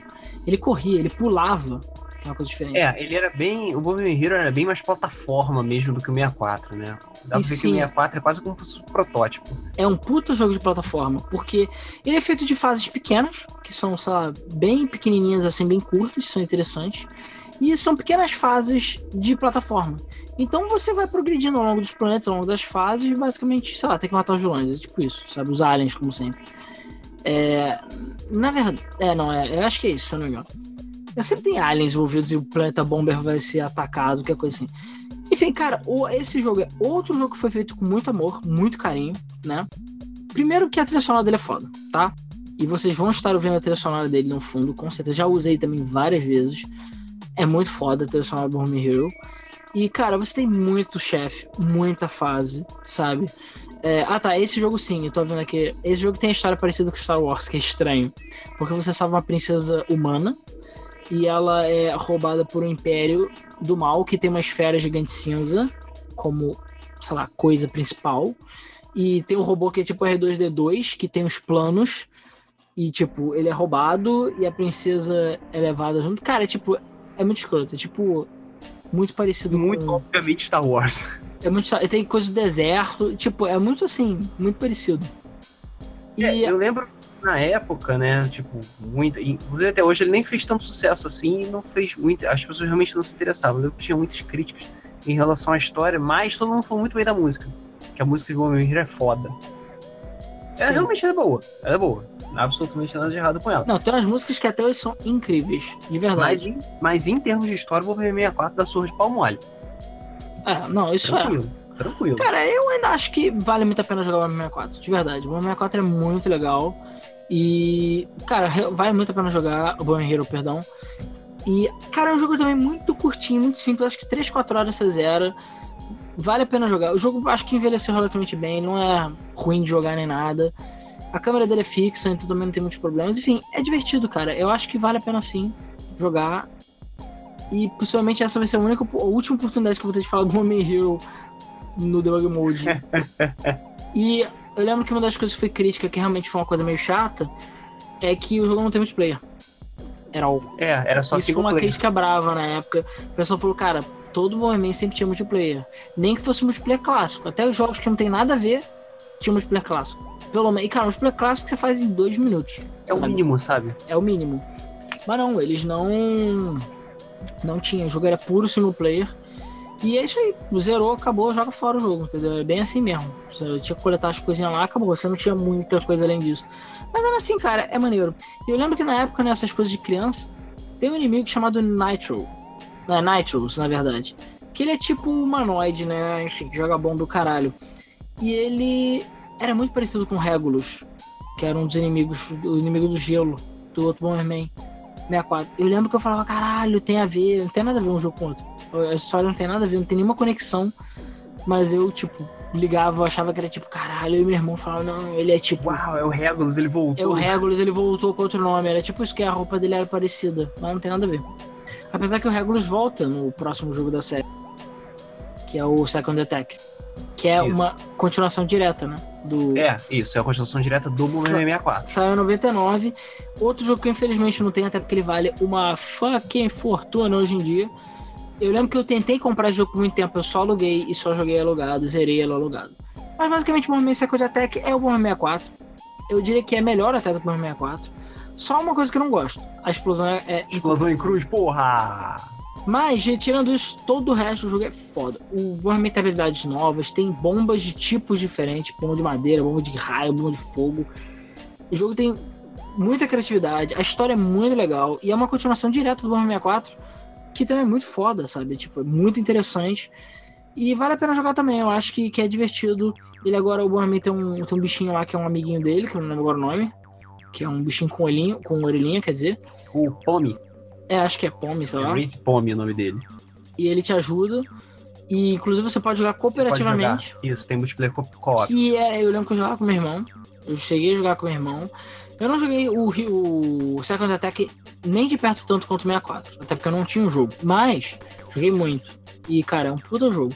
Então, assim, se eu tivesse que recomendar três jogos do Bomberman, seriam esses três: o Bomberman 64, o Hero e o, o Bomberman Second Attack. Mas também, cara, o World é também legal, o Fantasy Race é maneirinho, o Quest é maneirinho. O Neo também é legal. Ele é 2D. É. E ironicamente até pra você ver, as pessoas ficaram irritadas com o fato de não ter um Bomberman clássico no 64, tanto que em 2000 eles lançaram o Bomberman 64, só que 2D. O jogo não tem nem história, não tem nada, ele é tipo arcadeão mesmo. E ele é 2Dzão. No 64. É. Dá pra 4 players e tal. É isso aí. Só que só ficou no Japão. E cara, agora indo pra frente, eu cheguei a jogar o Bomberman Online do Dreamcast, que é maneiro, mas é mais Bomberman clássico. E a gente tem alguns outros Bomberman que eu não tenho muita. Eu joguei muito pouco, ou, conheço muito pouco, que são os mais modernos. Que a gente tem. Que. Porque assim, é- acabou que eu não falei. Por que, que o Bomberman 64 mudou o Bomberman? Porque eles viram que era possível você fazer um modo história elaborado, é possível você fazer uma campanha elaborada, é possível você fazer um jogo com gameplay diferente do. Você pode ter bomba em cruz, mas com gameplay aberto, com mundos abertos. E foi isso que a gente viu em Bomberman Land, Bomberman Generation, que é um, um dos melhores modernos que tem, Bomberman Jetters também. É. meio esquisito, mas é legal. É, o Bomberman Jetters é tipo, mamãe eu quero ser Mega Man, só que o Bomberman ia 3D. É, porque. E também tem coisas puxadas do anime, de Bomberman Jetters, enfim. É, exatamente, teve o anime. Então, assim, tem o Bomberman Max também. E todos eles passaram a ser assim: o modo multiplayer é clássico e tá lá, e o modo single player é uma aventura original com história e mapas abertos, quase sempre. E meio que o Bomberman passou a ser divertido de jogar por isso. Por isso, até que hum, alguns jogos eu cheguei a jogar o single player apenas. Porque por mais que a explosão fosse em cruz, você tinha uma campanha, entendeu? E é maneiro. E as campanhas são legais. Então, assim, são jogos interessantes você jogar. Como foi o Generation maneirinho, o Jetters é maneirinho, o Land é maneirinho, entendeu? Tem Land até pra Wii. Então, assim, o de DS também é maneirinho. Então, todos eles são maneirinhos, digamos assim. São legaisinhos na sua medida possível, mais pelo single player. Mas se você gosta do estilo do multiplayer clássico, é um prato cheio, né? Pra eles. E, cara, no geral, aí vem outras partes, assim. No geral, é meio que isso. Ah, só tem duas coisas que eu quero comentar antes de falar da- do período negro, digamos assim. Ah, Primeiro, Bomberman Kart para PS2. Sim, existe um Bomberman Kart e não é Phantasy Race. é, É kart mesmo. de verdade. Procurem a arte desse jogo. É assustadora. Então, é isso que eu ia comentar, na verdade. É, quando eu tava chegando no começo dos anos 2000, o, não sei por que cargas d'água, né, a, a Hudson decidiu que Bomberman precisava de uma repaginada. E alguns jogos, não são todos, eles fica, é, ele che- chegou a ter um redesign, o Bomberman. Ele perdeu aquele, a- aquele look clássico dele, né, os perninhas, bracinhos, o olho comprido e tal. E ele ficou coisa feia pra caralho. Feia pra caralho. O Bomberman Kart tem essa arte. O Bomberman, se não me engano, o, o não, o Jetix tem uma outra arte completamente diferente. Mas o Bomberman de DS também tem essa arte. Que, tipo, o olho dele ficou redondo. Ele ficou todo, tipo, redondo, bizarro, totalmente sem expressão. Tipo, parece, tipo, sabe, que ele estivesse morto por dentro, sabe? Eu achei horrível. Ficou horrível. Fugiu completamente do clássico, escroto, detestei. E o Também. mais curioso é que ele não, eles não. Provavelmente por causa do sucesso que ele fez, só que não, eles ficavam trocando de estilos o tempo todo. Sabe, por exemplo, o Jeters tinha um estilo, o Generation tinha um estilo. Aí o Bomberman de DS tinha um estilo completamente diferente. O Kart lançou antes do Bomberman Generation, na mesma época, ele tem um estilo diferente também. Então, cara, foi uma zona. O momento tava completamente confuso naquela época. E aquele, o redesign não deu muito certo. Não deu muito certo. Tanto que, enfim, hoje em dia com o R, o que a gente tem? Design clássico, né? É, mas aí a gente vai chegando na época negra de Bomberman, de verdade. Que fica pior. E aí a questão é a seguinte: esse jogo é uma bosta, tá? Bomberman Kart é feio, genérico e bosta. Então, assim, não. E por que, que quiseram botar ele em kart? Também não entendi. Era muito mais interessante terem feito o Phantasy Race 2. Coisas que você nunca vai entender. Que, sei lá, a Hudson fazia na época. Então, tipo. É, cada jogo tentar fazer uma coisa muito, muito diferente. Não sei se é pra contrabalançar a série clássica ser sempre a mesma coisa, né? É. Mas enfim, eles tentavam sempre fazer uma coisa diferente, mudar a porra toda. E falando em mudar a porra toda, a gente pode falar daquele jogo do 360 ou não? É óbvio que a gente vai falar. É, cara, episódio de Bomberman tem que falar de Bomberman X-Zero, né? É óbvio. Caralho, que merda, cara. Que merda, cara. Aquilo me matou o Bomberman, cara. Totalmente. Mais ou menos, né? Porque ainda tiveram Bombermans depois, mas pelo menos a reputação dele morreu com aquele jogo. O que acontece? Lá para o ano 2006, por aí, a gente tava- 2006, acho que 2006, é. É. só rapidinho, tipo, é o ano de matar franquias antigas, né? Porque puta que pariu. Teve o isso. não é nem esse de matar franquias antigas. É o ano, é nessa época, nesse período, era o período que é assim dark, sabe? Sabe quando a geração do Xbox 360 e tal, os jogos, cara, sério, você pega, por exemplo, tem jogos de corrida assim.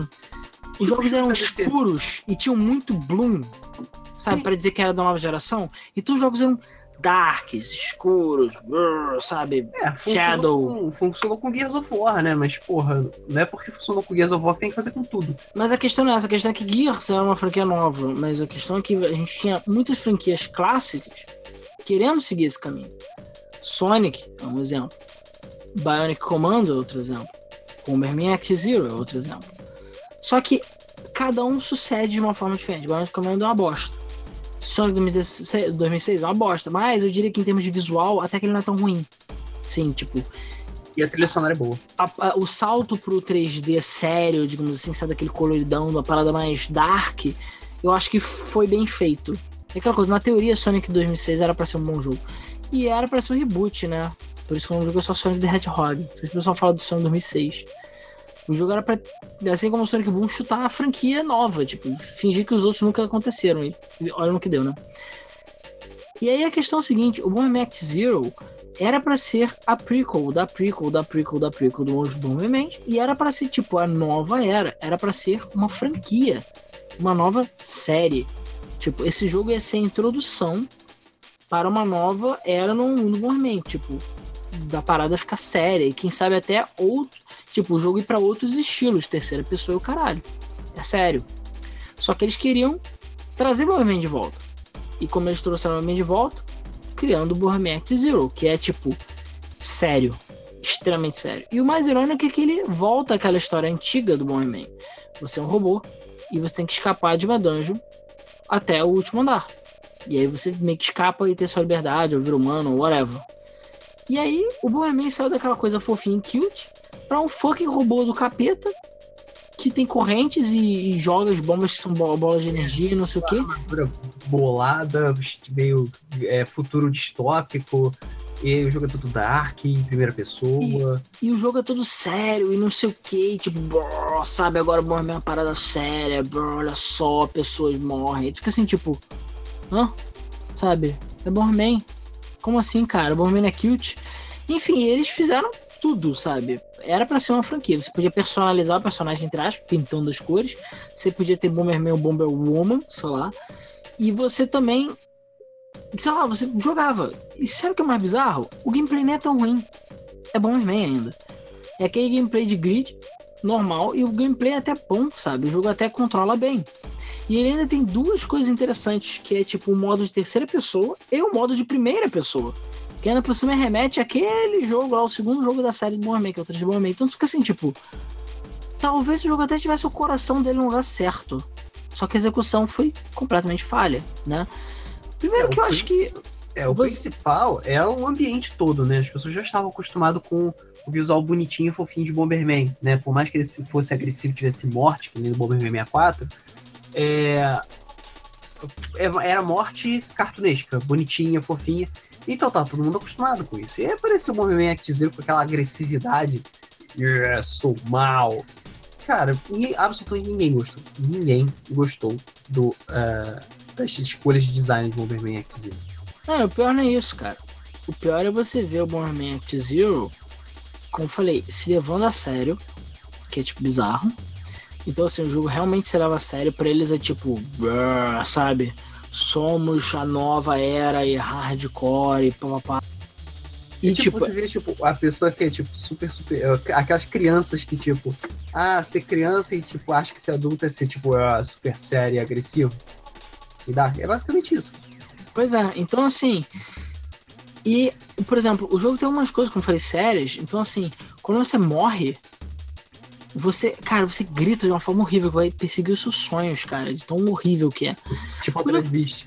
É, tipo Altered Beast. O jogo tem algumas coisas interessantes, por exemplo, você não tem mais. Você não morre mais com uma, um dano, uma porrada. Você tem barra de vida.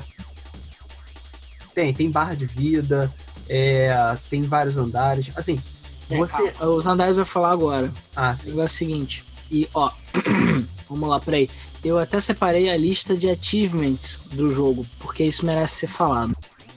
Pra você ver como é que os caras estavam completamente drogados e loucos. Aham, fala aí. Porque assim, a ideia, como eu falei, era ser uma franquia e tal. E o jogo só saiu pra 360. E até talvez ser PS4, PS3, mas o jogo fracassou tanto, tanto que a nota do Metacritic dele é 34, é o pior Bomberman já avaliado na história. É um dos ó, piores sequels, um dos piores Reboot. Bomberman da história, um dos piores reboots, um dos piores jogos de 360, um dos piores jogos da geração dele, enfim. Não vários prêmios, né, como se pode ver. E aí o que acontece? Qual o grande problema do jogo? Além, como eu falei, dele tá, tipo, talvez com o coração no lugar errado, né? Ele tá certo em alguns lugares e tá errado em outros. O jogo é, é repetitivo. O jogo só tem uma fase. Uma. Só que ela se repete 99 vezes. Mas é, É. a mesma É, fase. o- são os mesmos assets, né, que eles usaram para todas as fases do jogo. É tipo as mesmas texturas, o mesmo ambiente, o mesmo, mesmo tudo. Então, é. Então, e aí vamos por partes. Primeiro, o jogo não tem chefe, tá? O jogo não tem chefe, então você joga 99 fases, direto só enfrentando outros Bomberman. Segundo, você morreu, você volta pro começo. Não tem save, não tem nada. Se você morrer, você volta. Se você tiver no, Se eu no não andar 98, 98 morrer, você volta pro começo do jogo. E é isso aí. E super detalhe, divertido. pelo que eu já vi, leva-se por volta de 4 horas para zerar o jogo, em média. Então sim, você pode na última, no último mapa morrer e perder tudo. E é isso aí. E detalhe, o final do jogo é uma imagem falando parabéns, você fugiu. E é isso aí. Tipo, nem vale a pena você chegar até o final do jogo. Não tem nada. Tipo, Caralho. então, basicamente é isso. O jogo é só isso. Você pinta o seu Bomberman e é isso. E tem um modo multiplayer que usava Xbox Live e tal. até para outro país, mas é o mesmo mapa sempre. Não? Tipo, isso é um jogo vendido full price, ok? 60 dólares. E esse jogo não vale nem 10. E tipo, o jogo foi feito nas coxas, sabe? Foi... Ele não basta ofensivo, ele foi feito nas coxas. É um jogo miserável. Miserável é o termo certo. Miserável, sabe? Tipo, é impressionante como eles conseguiram errar a forma do jogo. E, tipo, não sei se é pra criar uma longevidade, não botar um save. Parece que fizeram o jogo em dois dias e repetiram as fases, botaram um jogador aleatório de fase só pra tipo, ah, beleza, e zero aí. É isso aí. Tipo, a impressão nítida que dá é essa. E a melhor parte não é essa. A melhor parte é o seguinte. Pera aí. Vamos lá. Esse jogo é um dos jogos mais difíceis de você platinar da história do Xbox 360. Por quê? Da história porque tem achievement online? Não, antes fosse achievement online. Realmente é complicado você achar as pessoas jogando, mas esse não é o problema. O problema é você zerar o jogo, o problema não é nada disso. O problema é um achievement que se chama você estourar um milhão de blocos. Beleza? Um milhão de blocos. Aí você pensa, ah, ok, um milhão de blocos não é tanto assim. Você explode muita coisa no jogo. É, mas não.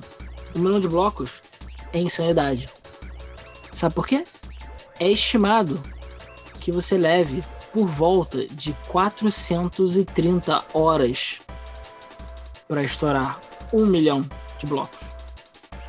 430 horas. E são 18 dias direto. Só 18 dias só jogando Zero. 18 dias, 24 horas, ok?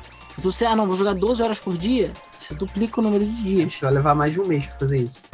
É, isso é tipo 24 horas jogando, sem dormir, sem comer, sem cagar. Entendeu?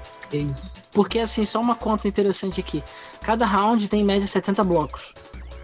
E a cada 100 rounds, né, só para fazer uma, uma, média, é estimado que você já tenha destruído 7 mil blocos. Então são mais ou menos 7 mil blocos a cada 2 a 3 horas. Então, para você estourar 1 milhão de blocos, você tem que jogar pelo menos 143 vezes. E zerar. Ter, zerar o jogo 143 vezes. Você tem que jogar 143 rounds de 99.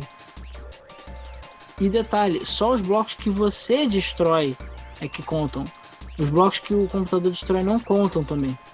E eles, eles não contam para você, mas não contam pro total. Entendeu? Então eles estão roubando o bloco Merda. de você. E é isso, mais ou menos 143 jogos de 3 horas, mais ou menos 430 horas ou 18 dias. E é isso aí.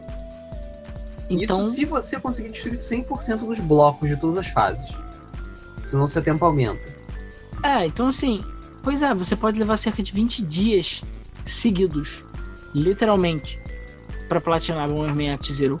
Então o jogo que já é repetitivo fica ainda mais repetitivo. Porque você agora basicamente só tá destruindo blocos, você não precisa nem zerar o jogo. Tipo, what the fuck, sabe?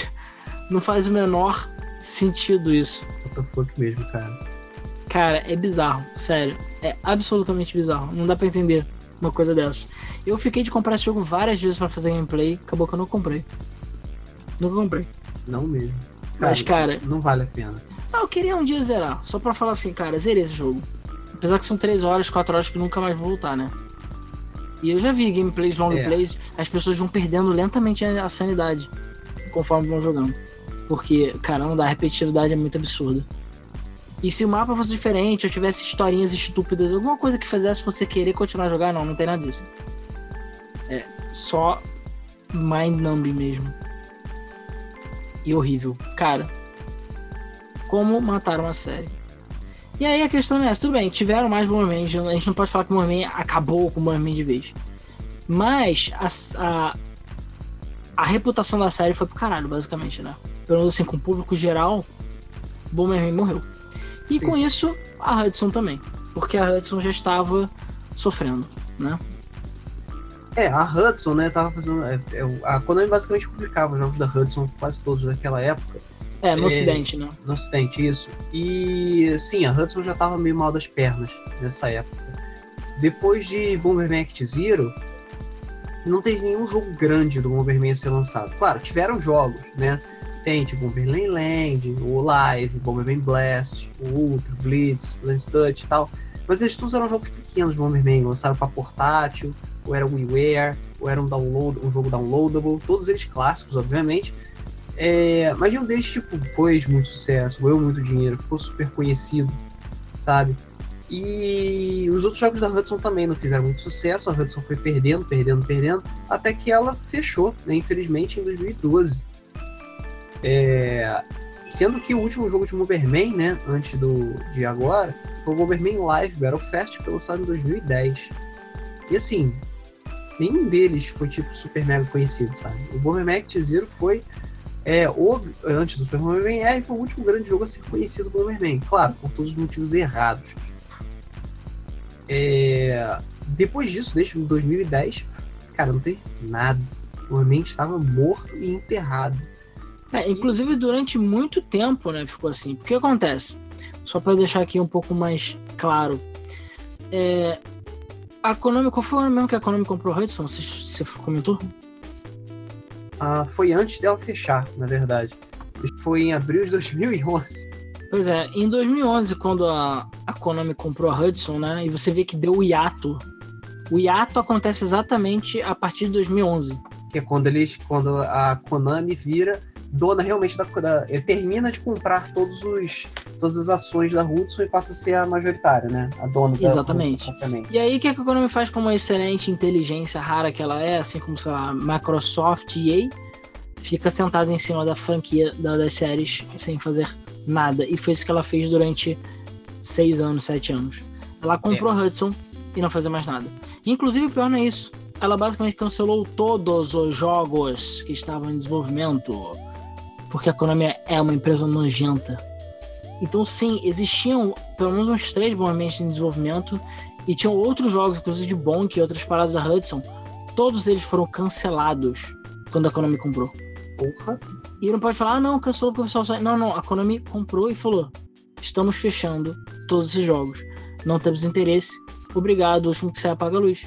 A Konami mandou parar o desenvolvimento desses jogos.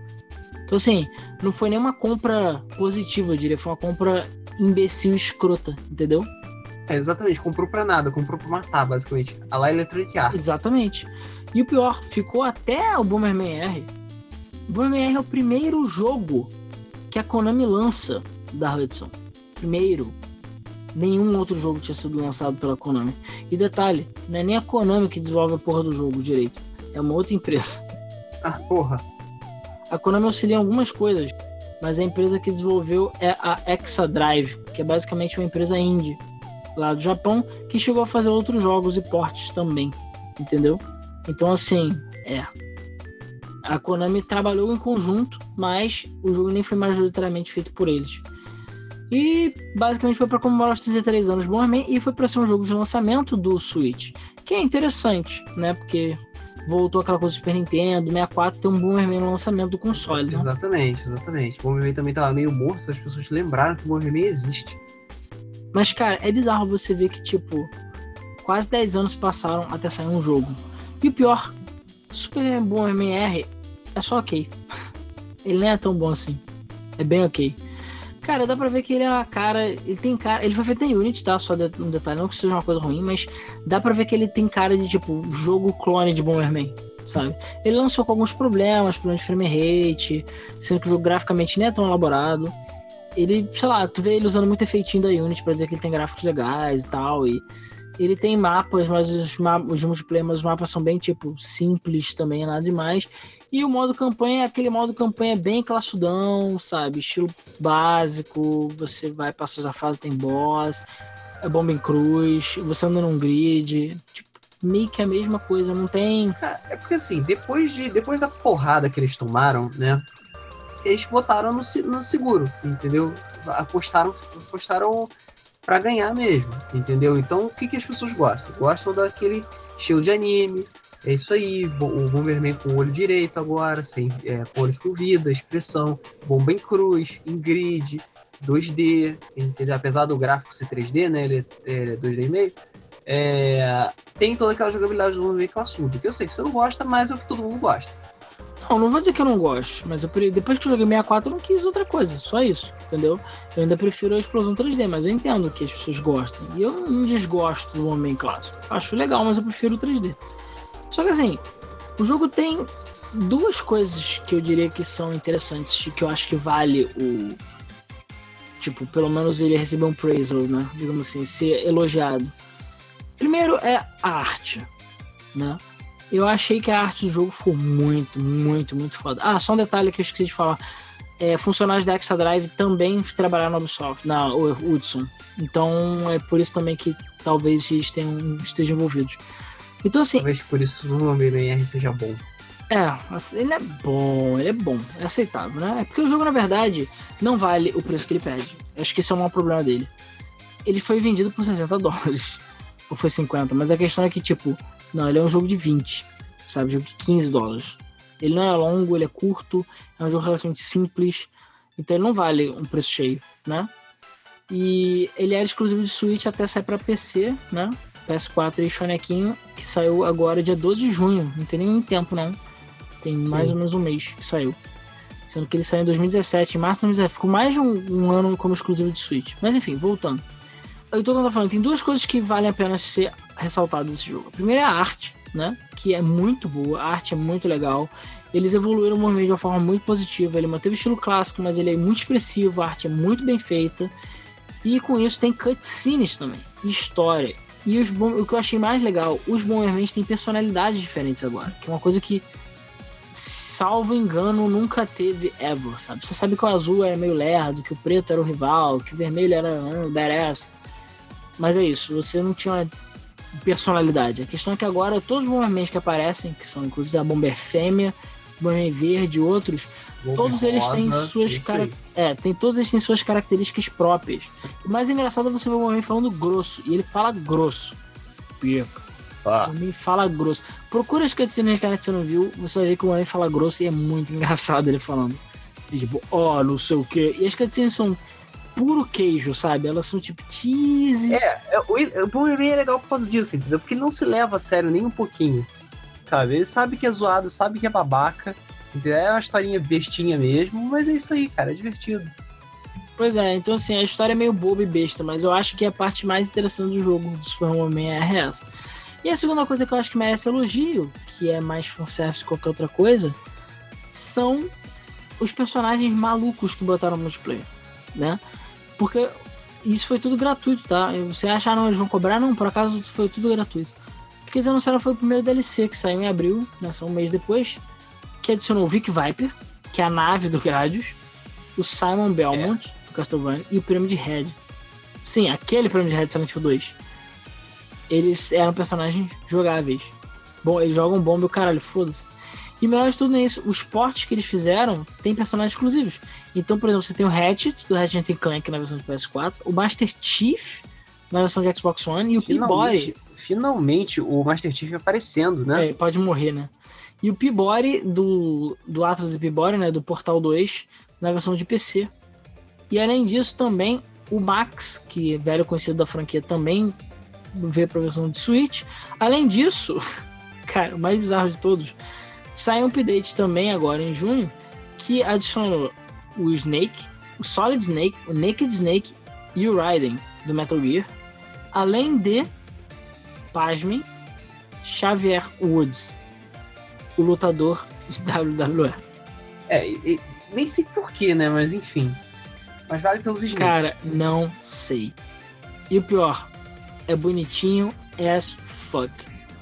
Você vai ver, é fofo pra caralho. Eles também vão adicionar outros personagens que ainda não chegaram, como por exemplo o Doraemon, aquele maluco do Doraemon e outros personagens também. E eu não sei porque caralho o Xavier Woods tá nesse jogo, mas tudo bem, cara. E cara, o pior não é isso. A Konami meio que acordou pra vida também. E vai adicionar coisas do Zone of the Enders, tá? Os robôs, os mechas, os Evas, sei lá, do Zone of the Enders. Daquele jogo do Kojima que ninguém jogou. E, inclusive, o protagonista do Rumble Roses, cara. Lembra? Caralho, Rumble Roses. Aquela mulherzinha de vermelho? Sim, lembro. E tu fica assim, caralho, eles sabem. Os filhos da puta sabem. Isso que é o mais bizarro. Eles sabem que existe isso. Que tipo, Rumble Roses, cara. Quem é que lembra de Rumble Roses? Só os punheteiros de plantão. É, claro. E aí você fica assim, tipo, é legal, né? Sei lá. Cara, então assim, eu acho que se esse podcast tivesse sido feito em 2016, a gente já tá terminando num tom muito triste. De que Bomberman morreu, de que nunca mais virou um Bomberman, Acabou, blá, blá, já era. O Super Bomberman R, pelo menos, foi um tiro na direção certa. Eu diria que o jogo tem espaço para melhorias. Eu ainda prefiro um Bomberman que tenha uma campanha de verdade, ou que a explosão seja 3D. Mas, em termos de arte e fanservice, esse jogo aí está de parabéns, entendeu? E realmente você botar todos os personagens, ainda mais de graça, é muito legal, sabe? Não custa nada, porque são só skins, eles não têm meio que habilidades novas nem nada. E é isso aí, você fica fazendo fanservice, você pode jogar com o Snake. Snake versus Master Chief. Master Chief. 80 km pau a pau, quem ganha? Então, sim, faz realmente sentido. É, vale lembrar também que é, a Nintendo se lembrou que o Bomberman existe mais ainda e ele vai fazer parte do Super Smash Bros. Ultimate. Tudo bem, com essa estrofe, infelizmente, né? A gente queria muito Isso que é um ponto que eu também queria comentar antes de fechar o episódio, que eu acho absurdo, tá? Porque o negócio é o seguinte: tudo bem, a gente sabe que a Konami não está tão envolvida com os Smash quanto a Namco, por exemplo. Mas a Nintendo deu aquela punhetadinha básica e botou o Snake de volta no Smash. E Bomberman era cogitado como personagem, né? E eu diria que ele até tem mais chance de virar personagem que o Luigi, pra ser sincero. Com certeza. O pior não é isso. O pior é que existe um jogo japonês chamado Dream Mix TV World Fighters, que é da própria Hudson, tá? Que é de PS2, se não me engano. Que ele tem. é, Ele é um Smash, ele é- tem regras diferentes do Smash, mas ele é basicamente um Smash Bros. da vida. E ele tem o Snake como personagem jogável, tem o Bomberman e o Simon Belmont como personagem jogável, entre outros personagens obscuros. E cara, o moveset do Bomberman funciona para um jogo estilo Smash, assim como o do Simon Belmont. Então assim, se o Snake tá lá, tudo bem que não é exatamente o mesmo set, mas é um set semelhante, cara, já tá pronto. É só pegar desse jogo. Copia o moveset desse jogo. Copiar, né? O Sakurai nunca vai copiar isso. É, tira o fato que ele adora copiar coisa, né? Mas whatever. É, então, assim, você fica tipo. É, sabe, existe um potencial. E sim, ele veio com essa estrofe e é escroto, é ridículo. Eu acho que ele merecia sim ser um personagem próprio, até que o jogo ficou sendo exclusivo de Switch por um bom tempo. Foi jogo de lançamento, eu acho que a Nintendo poderia pelo menos prestar essa homenagem ao, ao Bomba aí, Homem Bomba.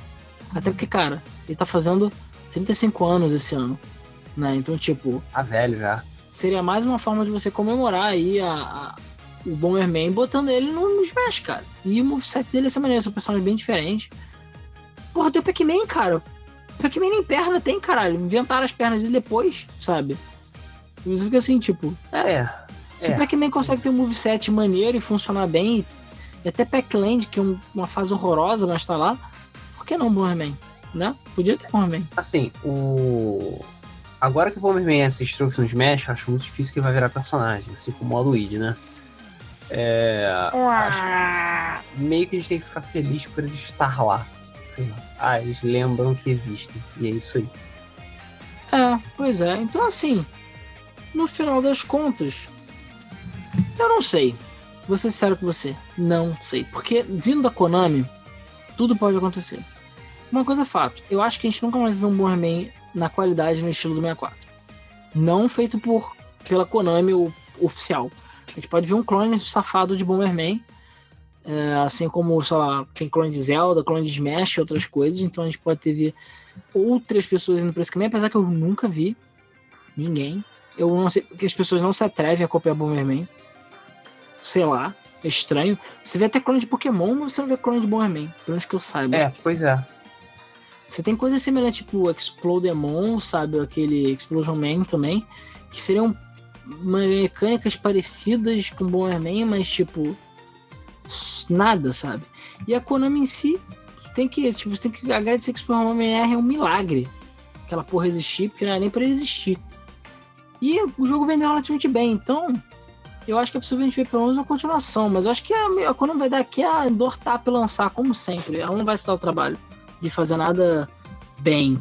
Ela vai sempre lançar as paradas de qualquer jeito, porque é o que a Konami sabe fazer, né?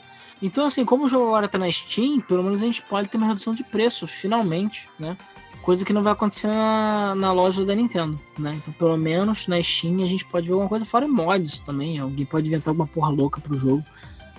E pelo menos agora tem patch dele rodar 60 FPS, o caralho, coisa que não tinha antes. Então, assim, sei lá. Mas não adianta, cara. Eu vou sentir saudade do Bomberman 64, do Hero. Do Second Attack. São tempos que não voltam mais. E eu não sei. Talvez se algum de vocês aí souber de um Bomberman mais moderno que seja vale a pena jogar e que seja tão bom quanto o 64, fale aí nos comentários, mas tirando isso, eu não sei, eu não sei. Eu fico feliz que o Bomberman voltou, mas eu ao mesmo tempo ainda fico preocupado porque a Konami, cara, sei lá, máquina é, quando só faz merda. E além disso, temos outros jogos da Hudson e da própria Konami que estão lá, pegando poeira. Mortos. Rumble Roses, por exemplo. Não que Rumble Roses seja. Tipo, nem sei se Rumble Roses tem espaço no mercado atual, porque, enfim, mulheres gostosas e o gameplay é uma bosta. Só pra mostrar as tetas mesmo. Mas, sei lá. Eu não sei. Mas é isso, gente. Assim, Bomberman, parabéns pelos 35 anos. Tá fazendo agora em julho mesmo, 35 anos. E é um puta jogo, cara. Assim, é puta série. Tem muito jogo. E se você nunca jogou no Bomberman, cara, vê o MR, é, dá uma olhada nos clássicos, vê o 64. Se você, é o que eu falei, se você nunca jogou 64 e tá interessado, cara, baixa o 64, baixa o Hero. São dois jogos bem maneirinhos. Eu acho que vale a pena jogar, entendeu? Então, recomendo. E tem mais alguma coisa para falar, Luiz? Joga em Bomberman. Eu achei que você ia falar Rua Bar. Você me decepcionou. Não, obrigado. Já fizemos isso no começo do episódio. Acabou. É, pessoal, então a gente quer saber de vocês opiniões sobre Bomberman, quais são suas experiências com Bomberman, se vocês jogaram, se não jogaram, se jogaram prefere, R. Se você prefere 2D ou 3D. 3D. Ah, e tem, tem um Bomberman que eu esqueci de falar. Só que é um parênteses. Existe um jogo de estratégia de Bomberman, chamado Bomberman Wars, que eu fiquei muito curioso para jogar. É, isso eu tipo, não joguei. Falam que é meio ruim, mas tipo, sei lá. Bomberman Wars. Você vê como é que eles tentaram em tudo. Mas enfim. Então falem aí quais são suas experiências com Bomberman, se vocês gostaram, se vocês não gostaram, que jogos que marcaram você. E, enfim, se você jogou algum dos jogos bizarros que a gente falou aqui, se você tem experiências parecidas com a minha ou não. E bota aí nos comentários que a gente vai ler, como sempre, no próximo episódio, né? E é claro, a gente agradece muito aos nossos patronos, como sempre, que estão vendo esse episódio antes de todo mundo, tá? É, e, enfim, então por apenas um dólar ou três reais você ajuda a gente a pagar a nossa conta de servidor que está hospedando os podcasts. E ouve antecipadamente também, recebe nossos vídeos e gameplays antecipadamente também, ok? Não tivemos Pokémon essa semana porque a gente se enrolou, mas teremos Sonic. E saiu Electra novo nesse domingo. Então quem curte música eletrônica pode ouvir também. Eu vi gente falando que porra é essa?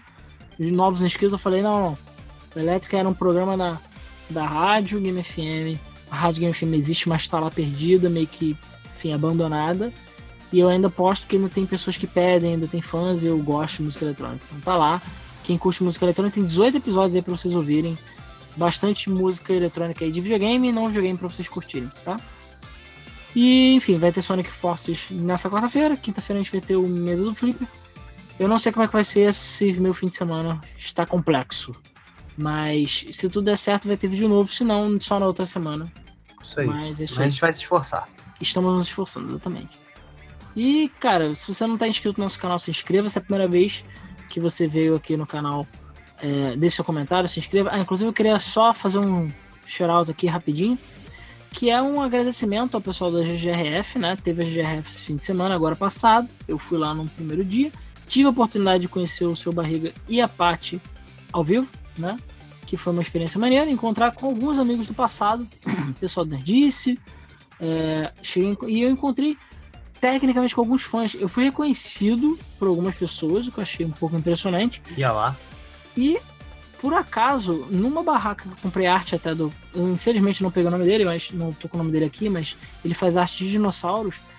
Todo mundo que tava na barraca dele me conhecia.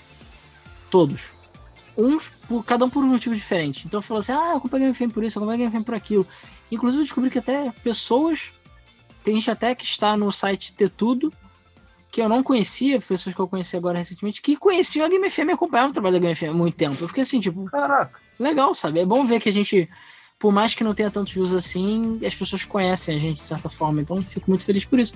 Inclusive, um deles falou até que ele conheceu a gente porque ele foi procurar coisas sobre o Katamari Damacy, porque ninguém fala sobre o Katamari Damacy no Brasil.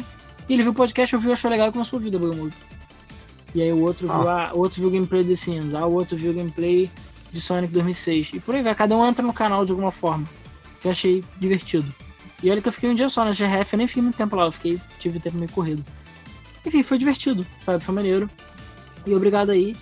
E é possível, se você estiver ouvindo até o final, até, até agora, e você nunca ouviu nenhum debug mode, às vezes é, é, possível que a pessoa, ah, vou procurar coisa do Bomberman, quero achar um podcast Bomberman. Estou ouvindo podcast Bomberman. É possível. Então seja bem-vindo, né? Ou pessoas que estão reouvindo aí no futuro e tal. E é isso, gente. Então, obrigado, obrigado pela audiência, obrigado pelo carinho de vocês como sempre. Vamos continuar a luta como sempre. E aí, vamos para os comentários do nosso último episódio. Isso aí. Agora vamos para o comentário da ignorância da imprensa. Esse episódio foi, foi tetinhas saltitantes. Foi tetinhas saltitantes, beleza? É... Para todos aqueles que perceberam o pequeno easter egg que nós fizemos na capa, sim, muito obrigado por perceber, beleza? É... A gente começa com o um comentário da Alex Petri, que perguntou por que, que a gente não ignora o Metacritic e cria o FM Critic, onde a gente pega cinco sites e faz a média baseada nisso. O problema é que 5 sites é muito pouco para fazer um negócio de amostragem, né? É... Eu tenho quase certeza que ele tava zoando, mas tudo bem. Até porque você viu o comentário dele falando que você não fez falta, Luiz? É, eu vi. Você chorou? Mas eu também. Ele, esse comentário também não fez falta pra mim. Filho da puta. Cara, o importante é não ter nota, só isso. É exatamente. Foda-se. A nota é foda-se, entendeu? Ah, sabe o que é importante? É calar a boca e jogar. É isso que é importante. É, o Games on Demand perguntou se a gente chama o Craig para gravar os nossos áudios. Sim, Sim. É assim funciona. O famoso Craig. Sim, ele funciona. Ele, ele não é quando ele não funciona. Esse episódio foi meio complicado, porque na verdade foi o Discord que caiu. Meio estranho, mas enfim. Eu acho que gravou tudo, né? Vamos ver. Só vou chorar. É. Pois é. É. O Leonardo Cacazu falou que essas notas de review de imprensa especializada faz ele lembrar de avaliações de bancas de TCC. É, dependendo. Caralho, perfeita colocação, mano. Você é faz o trabalho filho da puta cada seis. Ah, tu passou. Tudo bem, isso não serve pra porra nenhuma no final. É. não, ninguém nunca vai pedir isso pra nenhum emprego seu. Né? Não, não serve, mas. Enfim, é bragging rights. É que nem aquele achievement bragging super rights. difícil que você pega no jogo. É, vamos lá, Luiz Alex Fênix, que falou que acha que dá para resumir o motivo de ser tão surpreendente e absurdo é, quando esse tipo de coisa acontece. Porque todo o modelo e o pitch de vendas é criado justamente para passar uma imagem de imprensa especializada e qualificada, com a mesma ou até maior qualidade e imparcialidade da normal. Deveriam possuir o mesmo nível que se espera de plataformas estabelecidas. Infelizmente, muitas vezes essas empresas têm apenas essa superfície de serialidade e profissionalismo. A realidade é que muitos criadores de conteúdo não conhecem a indústria de games a fundo ou não têm formação de repórter. São profissionais sem nada da anunciada qualificação e especialização. Acaba que as empresas que se vendem como especializadas que são as que se revelam mais amadoras. Não que não haja vários motivos por trás disso. De qualquer forma, eu digo, dá aquele financiamento e exposição toda a certas, que certas empresas recebem para Game FM, e a diferença vai ser notada na primeira semana. É a diferença entre quem conhece a indústria, gosta de jogar e se esforça para os certos ignorantes. Não é mesmo? Excelente comentário, também muito obrigado pela homenagem. Foi. É, o Call Games 22 falou que a gente não citou sobre os mapas de Pokémon Red Blue que tinham na revista da Nintendo World, que tinham nos, é, nos gameplays, que apareceram nos gameplays do Pokémon Randomized. Isso também é meio. É, a questão das revistas de games é outra categoria de vergonha da imprensa própria. Eu acho que, eu acho que o revista de games a gente pode deixar para a revista de games. É, exatamente. A gente ainda vai fazer esse episódio, pode deixar. Exatamente, pode deixar que a gente vai falar sobre isso. O José Elvis da Silva Borges falou que pão enlatado existe, não acredito. Sim. Existe, gente. Pão enlatado é real. Exatamente, ele é real. E não é zoeira, não é real mesmo. É. Bota no Google. E ainda é impressionante o fato de existir pão enlatado. Luiz Júnior deu uma sugestão de tema para nós falarmos de jogos de Flash ou jogos indies da antiga, tipo Little Fighter 2, Tank Racer, People School, Pimp's Quest, e também as revistas antigas como o Digerati ou CD Expert, que vinham com esse tipo de jogos. É, dá uma pinceladinha por causa da Tom Powerman. É, cara, isso aí seria bom chamar o Guilherme, né? É, sim, com certeza. Guilherme e Rafael, com certeza, São Clair. Pra falar de jogo Flash. Eles são, cara, eles eram o Armor Games Fag. Games Fag. Eu, eu joguei. O, Rafael também era né, o Pets Master lá. Eu joguei jogos em Flash na internet, mas eu tinha videogame de verdade em casa, então não joguei tanto. é sério, eu sei que eu tô zoando, mas é sério mesmo. Então. Até porque jogar jogo em Flash, cara. É. O Extreme Player BR fala que isso deixa realmente ele puto. Ter esses caras que ganham rios de dinheiro e fazem um trabalho meia boca. Enquanto é, os reviews, ele prefere que sejam rápidos e diretos. No caso, o ideal seria de 2 a 10 minutos, ele acha um saco desse review de um minuto que a maior parte do vídeo é falando do cachorro do diretor. Isso me deixa zangado. Se quer fazer um vídeo de curiosidade, faz a caralho de curiosidade e não coloca essa merda no meio do review só pra encher linguiça. E é muito bom ver os gameplays voltando, mesmo com os atrasos. Nós sabemos como vocês estão tentando trazer conteúdo de qualidade. E o site está meio parado, seria legal se fizesse algum tipo de conteúdo único para ele, com reviews de jogos ou até matérias especiais. E se não for, é, for fazer alguma coisa, a gente não sabe o que fazer exatamente com o site. É, como assim? Criar, porque criar conteúdo pro site dá trabalho. Pra caramba e a gente já está completamente enrolado com as coisas que a gente já faz. É... Então, por enquanto, o site serve como plataforma de divulgação para todos os nossos vídeos. Se você entrar, tá tudo lá, qualificado direitinho e tudo certo. É, cara, infelizmente não existe mais tempo para nós por isso. Talvez, como eu falei, ah, o Alan, se você ganhasse um salário de verdade, pai, e tiver 100% da sua vida dedicada para isso, aí talvez eu postasse matérias no site, notícias, ou melhor, se a gente gastasse um dinheiro muito legal, pagava para alguém postar no site notícias e botar a Game FM como era antes. Porque assim, na época, principalmente que o Facebook tava bombando, a gente postava muita notícia e o site tinha muita audiência. Sim. E tinha um público muito grande. E muita gente que, enfim, o, o Debug Mode começou, digamos, já um sucesso por causa dessa época do Facebook. Ele começou com uma audiência grande até. Então, assim, foi graças principalmente ao Facebook. Mas a questão do desenvolvimento orgânico ter sido cortado e tal, cara, matou o site total. Matou. E aí junto o nosso tempo. Então, assim, minha dedicação atual é ao YouTube. Ponto final. YouTube que eu digo, enfim, Debug Mode, mesmo Flipper também conta, apesar do Debug Mode ser um podcast. Não adianta, Debug Mode é o nosso carro-chefe, mesmo Flipper é o nosso carro-chefe. Os gameplays estão ali, apesar de a audiência deles não chegar perto. E eu ainda quero fazer outras coisas com o site, com o canal, que vão dedicar mais tempo e vão tomar mais do meu tempo. E que é o que eu espero que vá para o futuro, que é o que torne o, canal conhecido de verdade. Mas isso é para frente, eu ainda tenho que me organizar para isso. Só que aí, cara, a gente fica tendo que equilibrar pagar conta, com gravar, com não sei o que. Aí tá, cara, aí fica difícil. Então aquela coisa do site, cara, até segunda ordem vai ficar daquele jeito mesmo. Como eu falei, podcast sai lá, os podcasts são hospedados lá, os nossos vídeos saem lá. Às vezes sai uma outra matériazinha perdida de alguém. Mas é isso. Se você aí que está ouvindo o podcast fala, pô, cara, olha, tô de bobs em casa, não tenho nada para fazer, gosto de escrever matéria, acho que eu posso escrever matéria de notícias melhor do que Game FM, é, melhor do que Game FM com certeza, mas melhor do que, sei lá, sites ignorantes e tudo mais. Ah, eu escrevo uma coluna no meu blog, eu queria muito, sei lá, postar no site de vocês. Cara, manda um e-mail pra gente, contato.gamefm.br, o link tá na descrição, o e-mail. E fala com a gente, cara. Se você tiver um. Se você souber escrever e tiver assiduidade, não vejo problema nenhum de postar nada no site, não. A gente sempre tá aberto para isso, entendeu? É, e tá, vai ficar lá, a gente divulga, entendeu? Então, assim, se você tem uma matériazinha legal, se você sabe escrever, se você quer treinar notícias, be my guest. A gente já, eu já treinei muita gente nessa vida, já tivemos muitas pessoas escrevendo no site. A única coisa que a gente fala é sempre, a gente não tem como pagar, só isso. É, é tipo, para satisfação pessoal, treinamento. Eu sei que tiveram pessoas que hoje em dia têm seu site que começaram com a gente e que aprenderam a escrever, pegaram ritmo, entendeu? Que basicamente você tem que pegar o ritmo. E é isso. Então, assim, é com vocês, entendeu? Quem quiser, tá aberto aí. E é isso aí.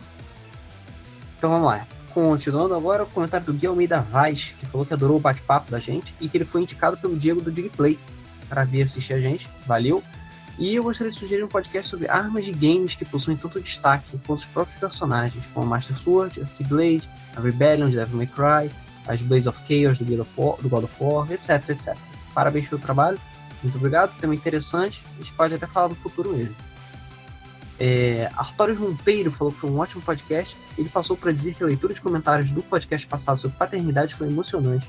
E é irado ver como os games influenciam ativamente na vida das pessoas. Obrigado e o conteúdo semanal está foda. Valeu? O Binho Louco 3 apareceu rapidinho só para dizer que a gente tem que dobrar a língua porque Croc é foda. É. Cara, Croc é bom, é. mas envelheceu mal, na minha opinião. Controle de tanque em plataforma não dá não.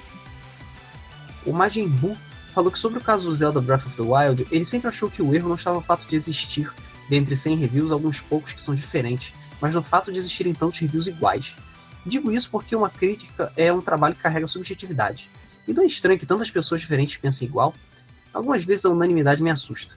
Fica evidente que existe uma, uma espécie de influência em cascata, onde o primeiro review de um grande veículo influencia outro e assim vai. Por isso, Acho que ver críticas diferentes da média deveria ser algo visto mais como normal do que todo mundo simplesmente concordar em si. Por fim, não acho que alguns críticos deem notas diferentes da maioria para aparecer, como no caso da Edge. Pelo contrário, se tiver coerência, é um indicador de que o crítico ali está colocando realmente sua opinião. Eu prefiro um reviewer que aparece por ser diferente do que um que se esconde na média. Acho que se eu fosse crítico de games, meu objetivo principal seria me isolar da comunidade quando fosse jogar no lançamento, para não ter perigo de ser influenciado. Um abraço. Comentário extremamente relevante tá? Que realmente tem essa situação, esse tipo mente coletiva que faz review de tudo igual. Isso realmente pode existir. Mas tem casos de pessoas que dão notas baixas para certos jogos e não apresentam um motivo coerente para isso. Ou o motivo que eles dão não me parece substancial o suficiente para você dar a, a, nota que você dá. É por isso que nota é uma coisa muito esquisita, entendeu? Porque você não tem exatamente como se quantificar a opinião de alguém para fazer ela valer certos pontos, entendeu? Que falar, o jogo é bom? É. E é isso aí. O Noob Gamer falou que quem joga RPG não tem vida mesmo e ele é a prova disso. Ele fica farmando almas no Dark Souls enquanto escuta o melhor podcast que existe. Vocês são fortes. Mas voltando pro tema, a maior maluquice que eu já vi foi na nota do Dark Souls 2, que é de 83, sendo mais bem avaliado no Metacritic. Não me leve a mal, mas comparado com o 3 ou mesmo Dark Souls 1, o 2 fica do chinelo. E olha que eu tenho mais de 300 horas nele só com o char principal, que ele foi até o nível game mais 20, e que ele fez absolutamente tudo. É, ele falou que é, espera que o Alan melhore também, porque você estava absolutamente doente semana passada, e que Game FM continue foda, senão eu não vou ter o que escutar quando Farm Souls. Cara, por falar nisso, eu não sei que caralho eu tive. Eu fiquei doente fudido, mas eu ainda estou tossindo. Eu acho que eu peguei a pneumonia do Luiz, que ele tem até hoje.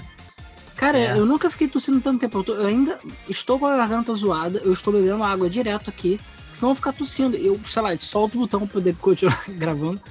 Bastou falar que eu, que eu ainda tô tossindo, cara. É bizarro. Eu não sei que merda que aconteceu. Tô esperando essa porra passar. Cara, é uma que é bizarra. Enfim, se tiver algum nebulizador, faça uso dele, porque ajuda pra caralho. Não, cara, os nebulizadores que estão disponíveis, se eu usar, eu acho que eu, eu morro. Beleza, piora, né? É, é deixa, tipo isso. Deixa pra lá. Vamos lá então. É, Culo, Culo WK Ash. Acho que essa coisa de empre empresas de games forçar críticos jogarem bem é meio mancada. Mas enfim, é o trabalho da empresa. Eu acho também que deviam ter pessoas que fizessem realmente a crítica e dizer esse jogo é bosta e ponto final, porque eu não gastaria dinheiro com um jogo ruim, e até porque eu pesquiso muito bem antes disso. E o trabalho da imprensa é produzir um jogo da empresa, né, é produzir um jogo bom e divertido e que ganha mais trumps para poder fazer mais jogos. Pois é. O Nerd Rolls falou que tem que ver se não são pessoas diferentes, mas eu nem ligo para nota, tô salvo disso tudo. Hoje em dia acontece isso muito ainda. Por exemplo, ele fala de um site canal que colocou um Sea of Thieves e The Crew 2 na lista de melhores do ano. Yikes. É, o Pat Whisky falou que esse assunto é GG e a mídia, mídia gameística SJW que hoje em dia está mais querendo forçar diversidade política nos jogos que descrever eles através de gameplay. É, inclusive tem até um site que baniu a palavra gameplay e falou que eles consideram a palavra de extrema direita. Ok. Que? É. É porque, porque é inglês? Não sei. Não, mas o site é inglês também, é gringo. Apesar, apesar que eu entendo que tem gente que não gosta da palavra jogabilidade. Que, ai. Ah. Eu lembro que já vi toda uma discussão eu vendo isso. E qualquer pessoa que questiona a mídia, mídia é fascista e o caralho. Sobre o caso da desenvolvedora demitida, é porque ela recebeu feedback de um streamer afiliado da empresa e tratou o assunto que era só sobre o jogo, que o cara foi super educado, com um problema por ela ser mulher, e por isso ela começou a atacar a fanbase do jogo de forma geral complicado. É, o Gustavo TT falou: New Super Mario Bros. Wii difícil? Impossível, aquele jogo é muito fácil. Em dois dias eu peguei tudo, não fode. Ainda bem que temos a Game FM, que é o, último, o único canal de games que eu realmente assisto. Porque aqui tudo joga, não tem mimimi. É isso aí, porra. O Otávio Macedo pediu para, por favorzinho, com Moranguinhos, nós fazemos o mês do terror esse ano. Cara, não precisa pedir, porque obviamente nós vamos fazer. Obviamente. E para finalizar aqui os comentários, o Bruno Ximenes, que é automaticamente o último comentário, e também o Tolkien da semana. Olá, pessoal. Em relação a esse tema, eu não tenho tanto assim para comentar, porque eu não acompanho as análises. Apenas quando o jogo me interessa ou desperta curiosidade. Mas uma coisa que aprendi, que ficou mais forte na adolescência para a vida adulta, é que não se deve confiar totalmente na imprensa. Não digo para meter chapéu de papel alumínio, entrar no chans ou na Deep Web para garimpar a verdade, mas é fato notório que qualquer análise, notícia, relato sempre passa pela lente da pessoa que publica. Isso minimamente carrega um pouco desse material, tendenciando a opinião do leitor que aceita cegamente. Justamente o comportamento que é o mais comum entre os consumidores é que as, editori as, as editorias e principalmente financiadores contam, na melhor das hipóteses, manter o público cativo e, nas piores, impor um produto ou gosto. É importante estar ciente disso para saber dosar a reação em relação à mídia consumida. Para não te focar no assunto games, o jornalismo em outras áreas é um assunto polêmico, eu lembro de quando era pequeno, lá em 1900 e muita coisa, é, eu li uma matéria sobre Resident Evil 2 que mostrava as fotos do game que estava maior e melhor que seu antecessor. Mas o jornalista fez uma comparação bizarra entre Resident Evil e a volta dos mortos-vivos. Era algo como: nesse jogo, os zumbis não estão atrás do seu cérebro, e sim do sangue, e a cidade transformada num cenário digno de filme de terror. Eu lembro bem disso, porque nessa época, além de ser medroso, é, mas jogar o primeiro jogo, também tinha medo do filme. Porém, mesmo sem entender a história, uma das cenas mais traumáticas que tinha naquela época era do zumbi, que eu apelidei carinhosamente de Tio Chico, no começo do primeiro jogo, derrubando uma cabeça semi-devorada de vítima. Ou seja, o jornalista que resenhou Resident Evil 2 nunca nem tinha começado a jogar um. Mais uma coisa comum nas mídias dessa década. Se o cara não sabia, ele inventava para se encaixar as fotos. Não se tinha internet para fazer fact-checking. Quem leu a revista Herói para saber de Cavaleiro do Zodíaco sabe o quanto de boato, quer dizer, invenção tinha lá, e que aceitávamos sem questionar. Hoje em dia, em menor escala, eu vejo essas coisas no YouTube, mas o advento da internet pode ter diminuído o grau disso, mas elevou em mil graus a possibilidade de tendenciosidades em material sobre games, com explosão de canais de informação sobre blogs, sites, podcasts, canais. Quando consumo essas mídias, que vão de material da GN até o podcast de vocês, considero que haja sim fator vontade da empresa ou personalidade da informação passada. Que nem quando o Velberan faz resenha de um jogo da, da SEGA. Ele vai ter mais trabalhado e nostálgico que o da Nintendo, porque conversa com a história gamer dele, ah, é porque conversa com a história gamer dele, assim como a mim. Que tem gente que vai meter mingau no God of War porque não tem pro videogame de paixão dele. E assim com as notas. Não tenho condições de dar nota de jogo de esporte e futebol porque eu não gosto. E o meu fator de diversão no máximo atinge a nota média. Quando o leitor e espectador vai acompanhar o material assim, tem que considerar esse fato. Isso é uma coisa muito aberrante, desconfiar e questionar mas tentar ser honesto consigo com a notícia, para não ser uma crítica apenas de pirraça por não gostar do gênero, jogo ou franquia. É complexo. Isso ocorre em tudo quanto é área coberta pelo jornalismo. Sucesso aí, e como é que anda o crescimento para os 10k? Tá indo, tá indo. Caiu um devagar, como sempre. Tá indo. A gente continua subindo. Bom, é isso.